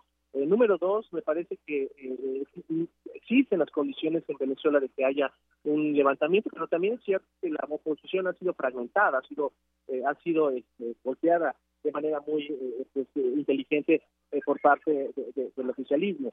¿Qué puede pasar? Bueno, pues se tienen que dar las condiciones sociales, las condiciones locales, para que haya una transición pacífica y democrática. y bueno, ahí las Fuerzas Armadas tienen que tener un papel importante porque son las que eh, controlan técnicamente el poder en Venezuela. Y hay otra cosa, eh, doctor Adolfo Laborde, estamos platicando con el doctor internacionalista y académico de la Facultad de Ciencias Políticas y Sociales de la UNAM. También alertó Rex Tillerson sobre la presencia creciente, así la llamó, de China y el alarmante papel de Rusia sobre América Latina y llama a los gobiernos regionales a cooperar más con Estados Unidos. Advierte también a Cuba que el futuro de su relación bilateral pues depende depende cómo, cómo se comporte con, con Estados Unidos o depende de los pasos que dé La Habana. ¿Cómo entender también todo esto? Como que advierte, viene, pero también advierte, ¿no? Claro, bueno, pues eso es parte de, esa, de ese regreso a, a, marcar pauta de, de, la zona de influencia de Estados Unidos. Eh, pauta y territorio, parecería.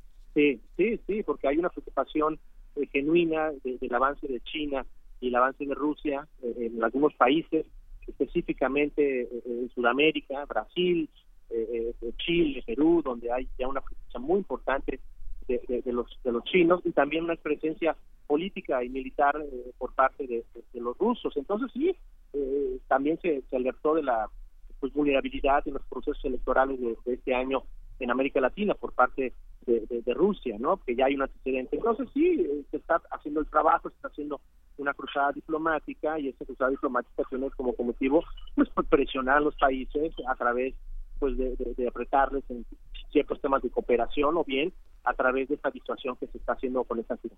Muy bien, bueno, pues ahí está, de verdad es un tema que pues llama la atención, como usted decía, pues sí, algo tendrá que pasar en Venezuela, no puede seguir una situación como la que está, donde pues mucha gente ahora vemos este éxodo que, que no se había visto en otro momento y que prende pues también las alertas o debería de prenderlas en el propio gobierno. La manera como, pues bueno, eso no, no nos correspondería y, y por eso justamente fue la llamada, debe ser a través de lo que opine o diga Estados Unidos, un golpe militar o que vendría, pues eso ya lo iremos discutiendo también.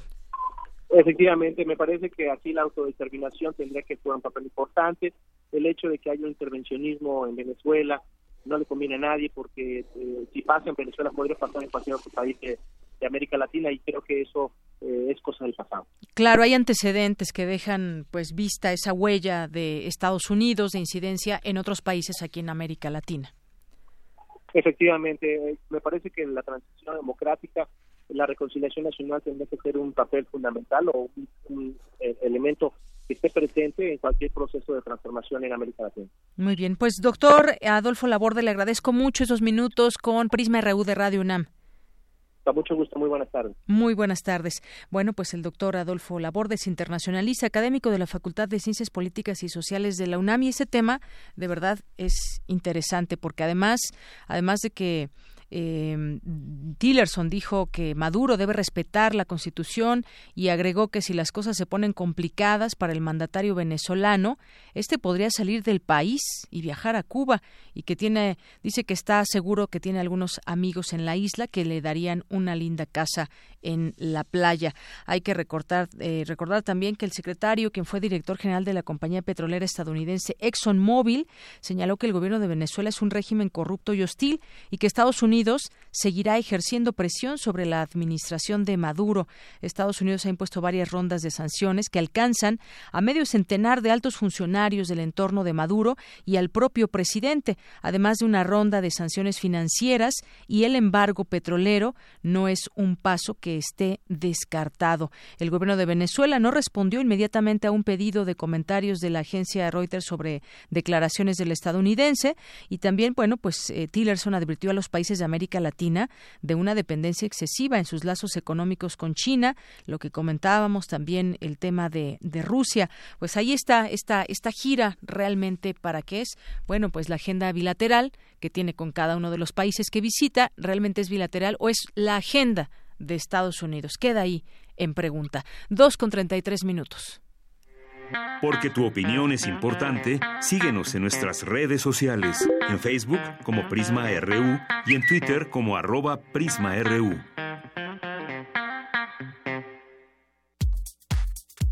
Tu opinión es muy importante. Escríbenos al correo electrónico prisma.radiounam@gmail.com.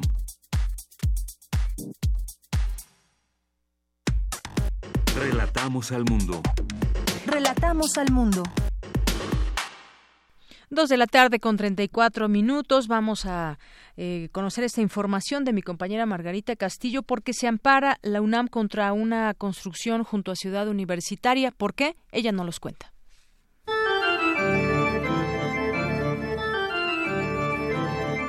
La UNAM interpuso una demanda de amparo en contra de la construcción de un condominio de 23 pisos junto al campus central de Ciudad Universitaria, declarado Patrimonio de la Humanidad por la UNESCO en 2007. La denuncia es en contra de las autoridades que otorgaron los permisos para la construcción del mencionado condominio, violando tratados internacionales y normas que protegen las zonas declaradas patrimonio. Tomar medidas al respecto es algo prioritario no solamente por lo que puede representar esta construcción en el aspecto de impacto ambiental, en el problema de agua y en el tránsito de la zona, sino porque la torre que se construye en Copilco, frente a una de las entradas de Ciudad Universitaria, declarada Monumento Artístico de la Nación en 2005, serán lo suficientemente altas como para dañar el paisaje del campus, que es, de acuerdo con la UNESCO, un conjunto monumental, ejemplar del modernismo del siglo XX, que integra el urbanismo, la arquitectura, la ingeniería, el paisajismo y las bellas artes.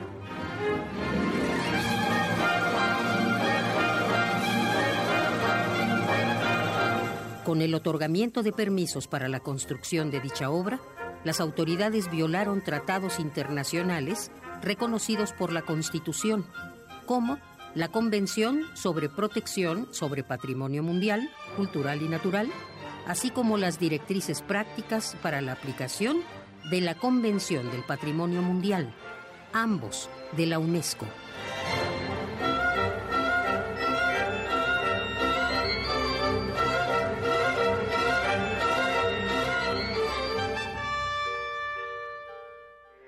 Porque tu opinión es importante, síguenos en nuestras redes sociales, en Facebook como Prisma RU y en Twitter como arroba PrismaRU.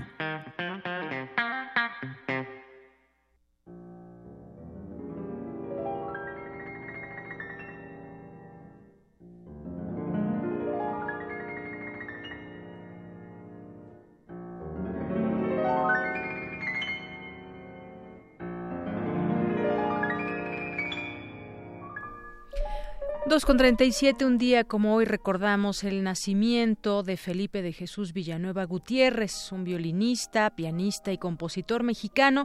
Es una de las figuras más conocidas del romanticismo musical mexicano que floreció durante el periodo histórico conocido en México como el Porfiriato. Esto que estamos escuchando se llama Amar Nocturno.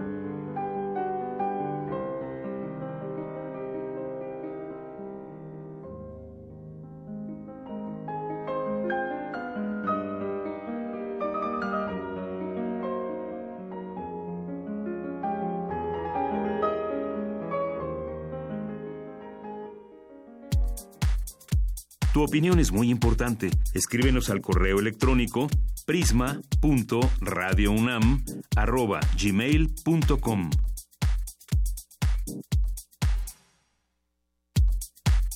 Prisma RU. Relatamos al mundo.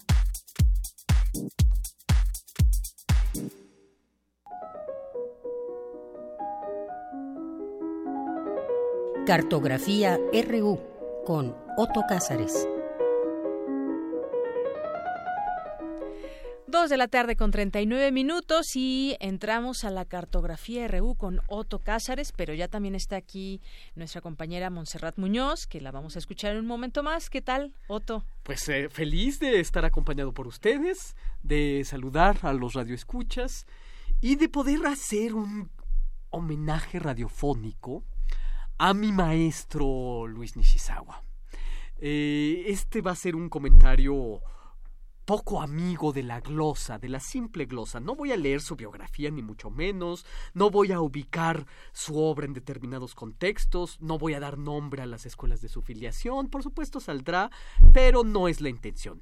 Este homenaje para mi maestro Luis Nishizawa será un homenaje distinto, radiofónico, y crítico, sin concesiones. ¿Por qué digo esto? ¿Por qué crítico y sin concesiones? Porque ya se sabe que casi todos los homenajes terminan siendo insoportables por su carácter autocelebratorio, por su carácter autoadulatorio, y cuanto más en un artista nacido en el Estado de México, un lugar de pura forma y poco fondo, un estado amigo de la ceremonia jactanciosa, localista, Luis Nishizawa, según mi criterio, tuvo la mala fortuna de ser un artista reconocidísimo. A Nishizawa, lo sostengo, solo por su gran artisticidad no lo echaron a perder los homenajes de los políticos mexiquenses.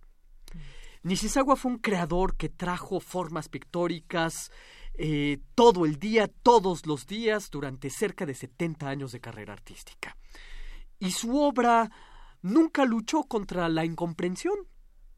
Si durante sus talleres, por ejemplo, para explicar algún procedimiento técnico del temple al huevo, que era su técnica pictórica favorita, si para ello tenía que pintar algunas frutas intrascendentes, solo para ejemplificarnos un procedimiento, ya tenía un comprador anhelante de poseer esas frutas insignificantes.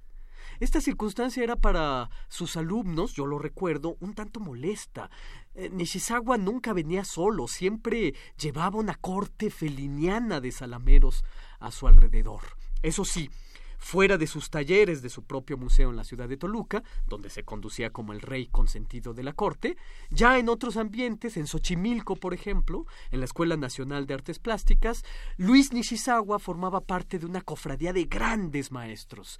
Nishizawa era un polo y Gilberto Aceves Navarro era el otro polo de la Escuela Nacional de Artes Plásticas. La antigua ENAP, ahora Facultad de Artes, estaba dividida entre las fuerzas contrarias antagónicas de uno y de otro maestro. Y claro, ambos maestros, Nishizawa y Gilberto Aceves Navarro, dejaron una nutrida estela de discípulos, pero también una nutrida estela de epígonos, muchas veces lamentables. Cabe recordar de entre los discípulos de Luis Nishizawa a Arturo Rivera, un pintor de primer orden, a Juan Berruecos, a Patricia Soriano, a Aureliano Sánchez, un dibujante infinito, a Norberto Quintín, que fue el Boswell, por así decir, de Nishizawa, es decir, el que era todo oídos, el, el de oídos más atentos a las enseñanzas del maestro. Luis Nishizawa tenía origen indígena y japonés, indígena Masawa, por su madre, eh, Mazaguas, dueños de las tierras volcánicas y los pastizales cafés y ocres del Estado de México, que tantas veces va a buscar Nishizawa en sus pinturas. Japonés por el lado del padre, y de esto resulta una interesante mezcla, cuyo resultado fue un rostro un tanto severo, debajo del cual se escondía un corazón tierno. Vean ustedes muchos de los autorretratos que dejó y vemos a Luis Nishizawa con un rostro severo, un rostro insondable, que eh, un rostro que se hacía acompañar generalmente por simbologías tiernas, manos que ofrecen su corazón o manos que ofrecen hospitalidad. Nishizawa fue un complejo artista, complejísimo. Eran muchos artistas. Tenía muchos orígenes, no solo el indígena y el japonés. Si resulta difícil encontrarlo en su obra, habremos de rastrearlo. A mí me gusta sobre todo ese periodo en el que Luis Nishizawa hacía una interesante mezcla entre el corpus figurativo de José Clemente Orozco con el corpus cromático de Rufino Tamayo. Oh, sí, esa es una mezcla interesantísima de Luis Nishizawa. Orozco y Tamayo. La figuración de Orozco y el, cromatismo de, de, Tamayo. De este periodo son los Cristos de la Pasión de Iztapalapa, que pueden verse en su museo de la ciudad de Toluca. Obras fuertes, de una visión plástica extraordinaria. También de este periodo es ese espléndido mural removible del Centro Médico Nacional un mural maltrecho y reconstruido después del sismo del 85. Eh, ese mural me parece genial. Es una genial visión cosmogónica, pedagógica, muy en la tesitura de la segunda escuela del muralismo mexicano. Y yo siempre que voy al Centro Médico Nacional me quedo horas frente al mural de Nishizawa. Ya eh, después, e, ese, ese mural me gusta muchísimo, me conmueve. Ya después busco inmiscuirme en oncología para ver el mural de Siqueiros, que es otra de las glorias del Centro Médico Nacional. Eh, pero yo creo que no es ahí donde habremos de encontrar a Luis Nishizawa, insisto. Nishizawa es muchos. Nishizawa cambió muchas veces de forma de ver y de entender lo visual. Gerardo Murillo, doctor Atl, fue para Luis Nishizawa un referente. Atl pintor y vulcanólogo, experimentó con técnicas, inventó los colores atl, que es una especie de gis, pastel y óleo al mismo tiempo, un colosal paisajista, Atl, que en la última década de su existencia, habiendo perdido una pierna, se hacía sobrevolar por los cráteres de los volcanes en helicóptero. A estos paisajes los llamaba aeropaisajes. Bueno, pues del mismo modo que Goethe siempre quiso compararse con von Humboldt, Nishizawa siempre quiso compararse con Atl. Nishizawa comienza a experimentar con técnicas pictóricas, yo pienso, impulsado por el referente Atl, pero curiosamente a Nishizawa sus investigaciones lo llevaron a la senda del tradicionalismo. Siqueiros, por ejemplo, alguien que también experimentaba con distintas técnicas, la piroxilina, la experimentación técnica la entendía en clave antitradicionalista. Eso en Siqueiros. En, eh, la técnica en Siqueiros lo catapulta más allá de la tradición, la técnica en Nishizawa lo dejaba en un tradicionalismo. De hecho, la crítica de los de mi generación, que le hacíamos a Nishizawa, era que la técnica no era más que una sumatoria vacía de procedimientos y de fórmulas. Había que trascender, según nosotros, había que catapultarnos más allá del manual técnico. Era graciosísimo ver a Luis Nishizawa vanagloriarse de poder dar un habilidoso giro de muñeca para tomar un poco del venenoso y peligrosísimo blanco de plomo en sus clases de técnica de pintura. Paisajista y retratista de primer orden.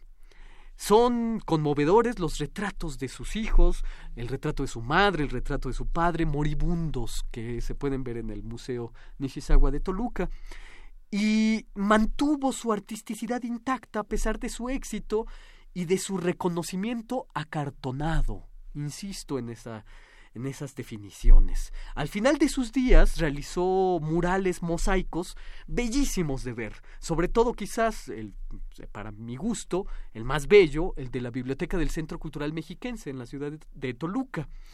Y su cromatismo como pintor, uff, eh, colores al temple, que era su técnica favorita, extraídos yo no sé cómo, parecen luminiscencias o transparencias eléctricas, esos naranjas, violetas, verdes esmeralda, sus pinturas al temple parecen los colores de una vidriera, de una de una vidriera medieval o los de una visión caramelizada de ensueño. Hay que recordar que Toluca es la ciudad del cosmovitral, una visión cósmica a través de vidrieras multicolor, obra de Leopoldo Flores, por cierto, ambos pintores mexiquenses celebradísimos y que se trataban más bien con frialdad. Eh, gran dibujante, eh, sus, flacas vacas y los sueños rotos. Fue una exposición de dibujos de gran formato en la Galería de la ENAP, que ahora lleva su nombre, y fue un referente para mí de las grandes exposiciones que pude ver mientras estudiaba en la primera década del siglo. Eh, yo lo recuerdo en su museo. Yo iba todos los sábados a su taller para aprender a pintar. Nishizawa caminaba con paso cansino, en mi percepción me parecía inabordable, con los ojos rasgados, eh, que lo hacían insondable y severo. Mm. Nishizawa no tenía una pizca de humor. Era solemne y sin humor. Con todo yo he de reconocer algo, el rincón del Museo Nishizawa era el único lugar respirable, un lugar donde conocí la amistad verdadera, donde reforcé la vocación, pasé horas y horas en la gran biblioteca del museo. Luis Nishizawa hojeando libros de pintura, con ese olor tan particular de las mesas grandes y de gruesa madera. Yo encomio eh, la propia percepción que tenía Luis Nishizawa de sí mismo, una percepción muy distinta a los que llevamos la marca de la inquietud. Nishizawa nunca se aburrió de su propia obra ni de su acartonado lugar ceremonioso que le adjudicó el Estado de México. Si fue un pintor con crisis, nunca lo manifestó. Ese es el temple de un gran artista. A Luis Nishizawa hay que buscarlo en su obra múltiple. Pintó miles de cuadros, trazó miles de dibujos, planeó un, planeó un sinfín de proyectos y como suele ocurrir en los grandes artistas, de estas miles de obras, miles son también insignificantes. Dos o tres obras quizás sean importantes. De estas obras podemos decir que ha valido la pena mi maestro, mi desvelo, Luis Nishizawa, a los que vinieron a unirse otros dos o tres maestros. Este es mi homenaje radiofónico a 100 años de su nacimiento. Pues un gran homenaje, Otto, y además un gran observador, porque toda esta obra de un artista, aunque como nos decías, cuántas obras reconocidas y demás, pero un observador, ¿no? Y eso de los colores que manejas, pues bueno, que nos dices, eh, los colores que usaba también en los atardeceres que tanto le gustaban y que justamente son rojos, naranjas. Pues sí, muchas gracias. este, nos hace ver en los paisajes que el cielo nunca es azul. Tiene miles de colores, pero rara vez es azul. Por ejemplo. rara vez es azul, ¿no? es como una un, acuerdo cultural de que el cielo es azul. Nishizawa nos hace ver que el cielo nunca es azul y eso es precioso, ¿no? Claro que sí. Otto, muchas gracias. De nada y eh, continuamos en el sobremesa. Continuamos. Sala Julián Carrillo presenta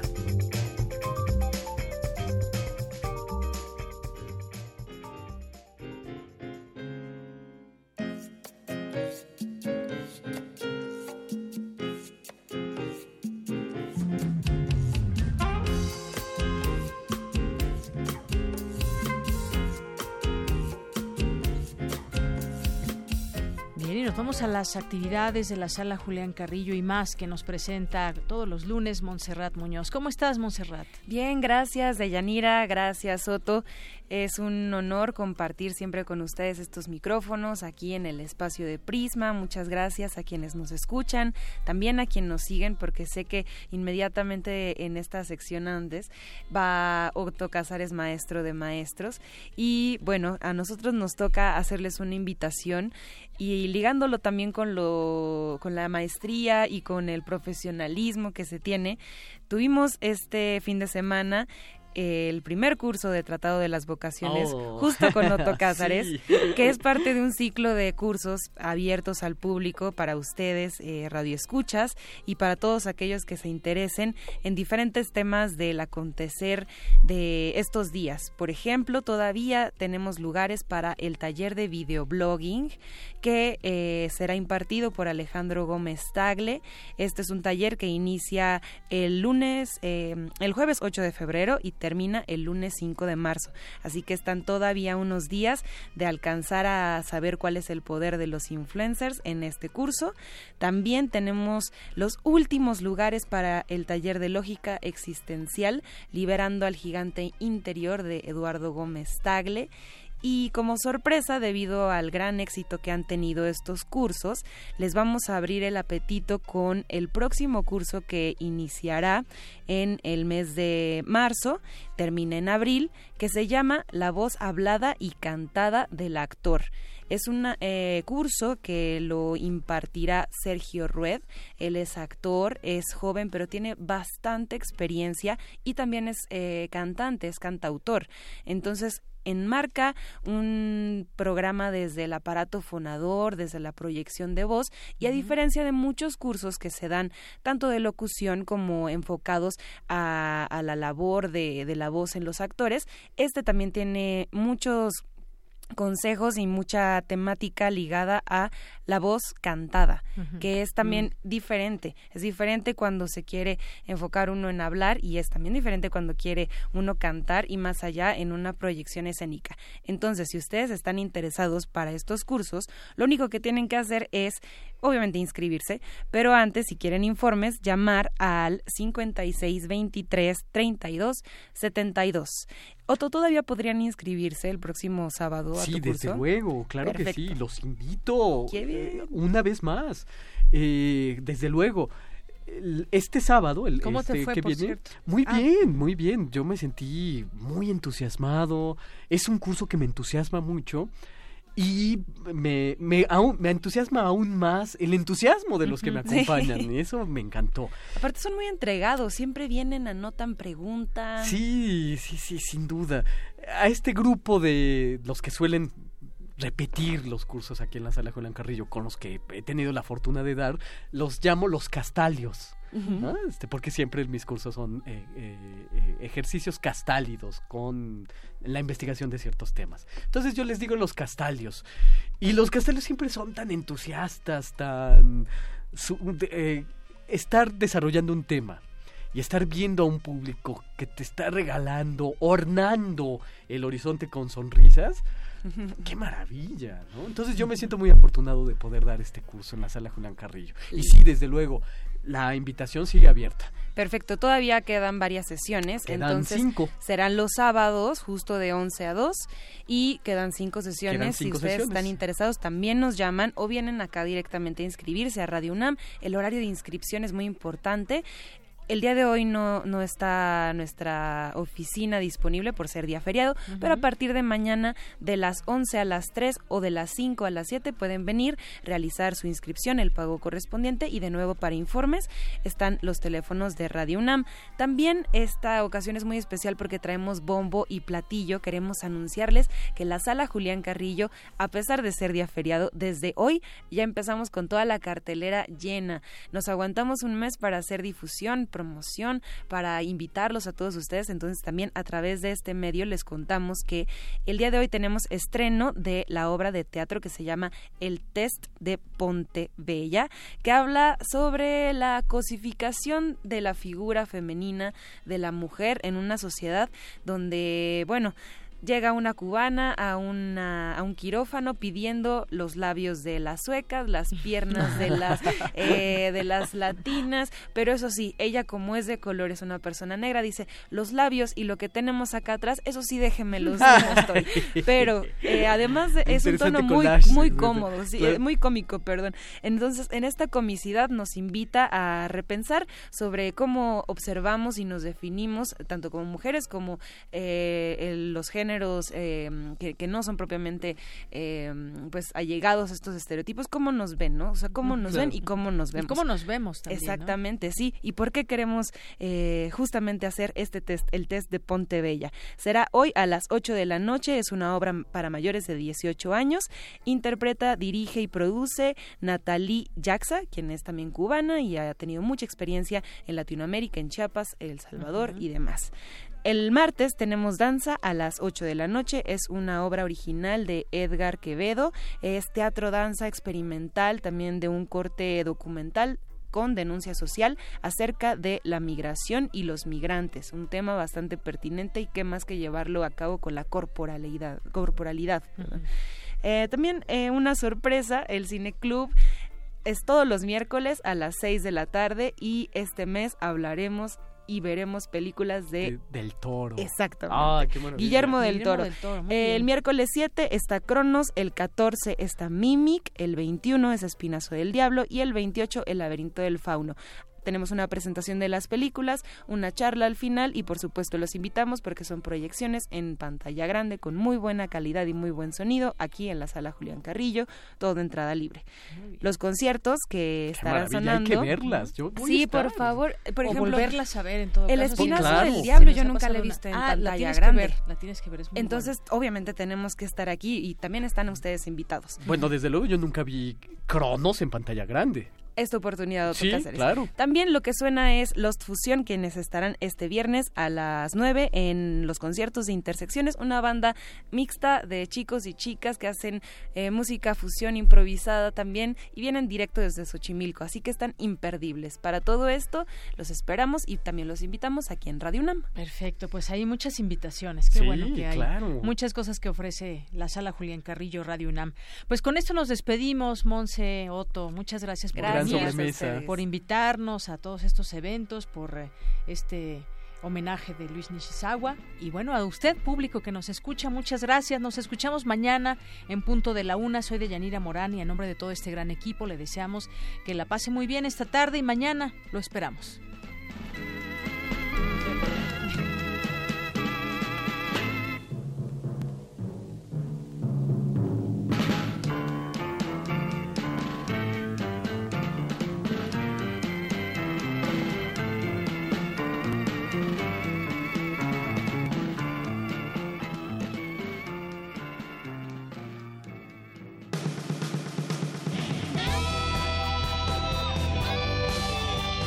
Prisma RU. Relatamos al mundo.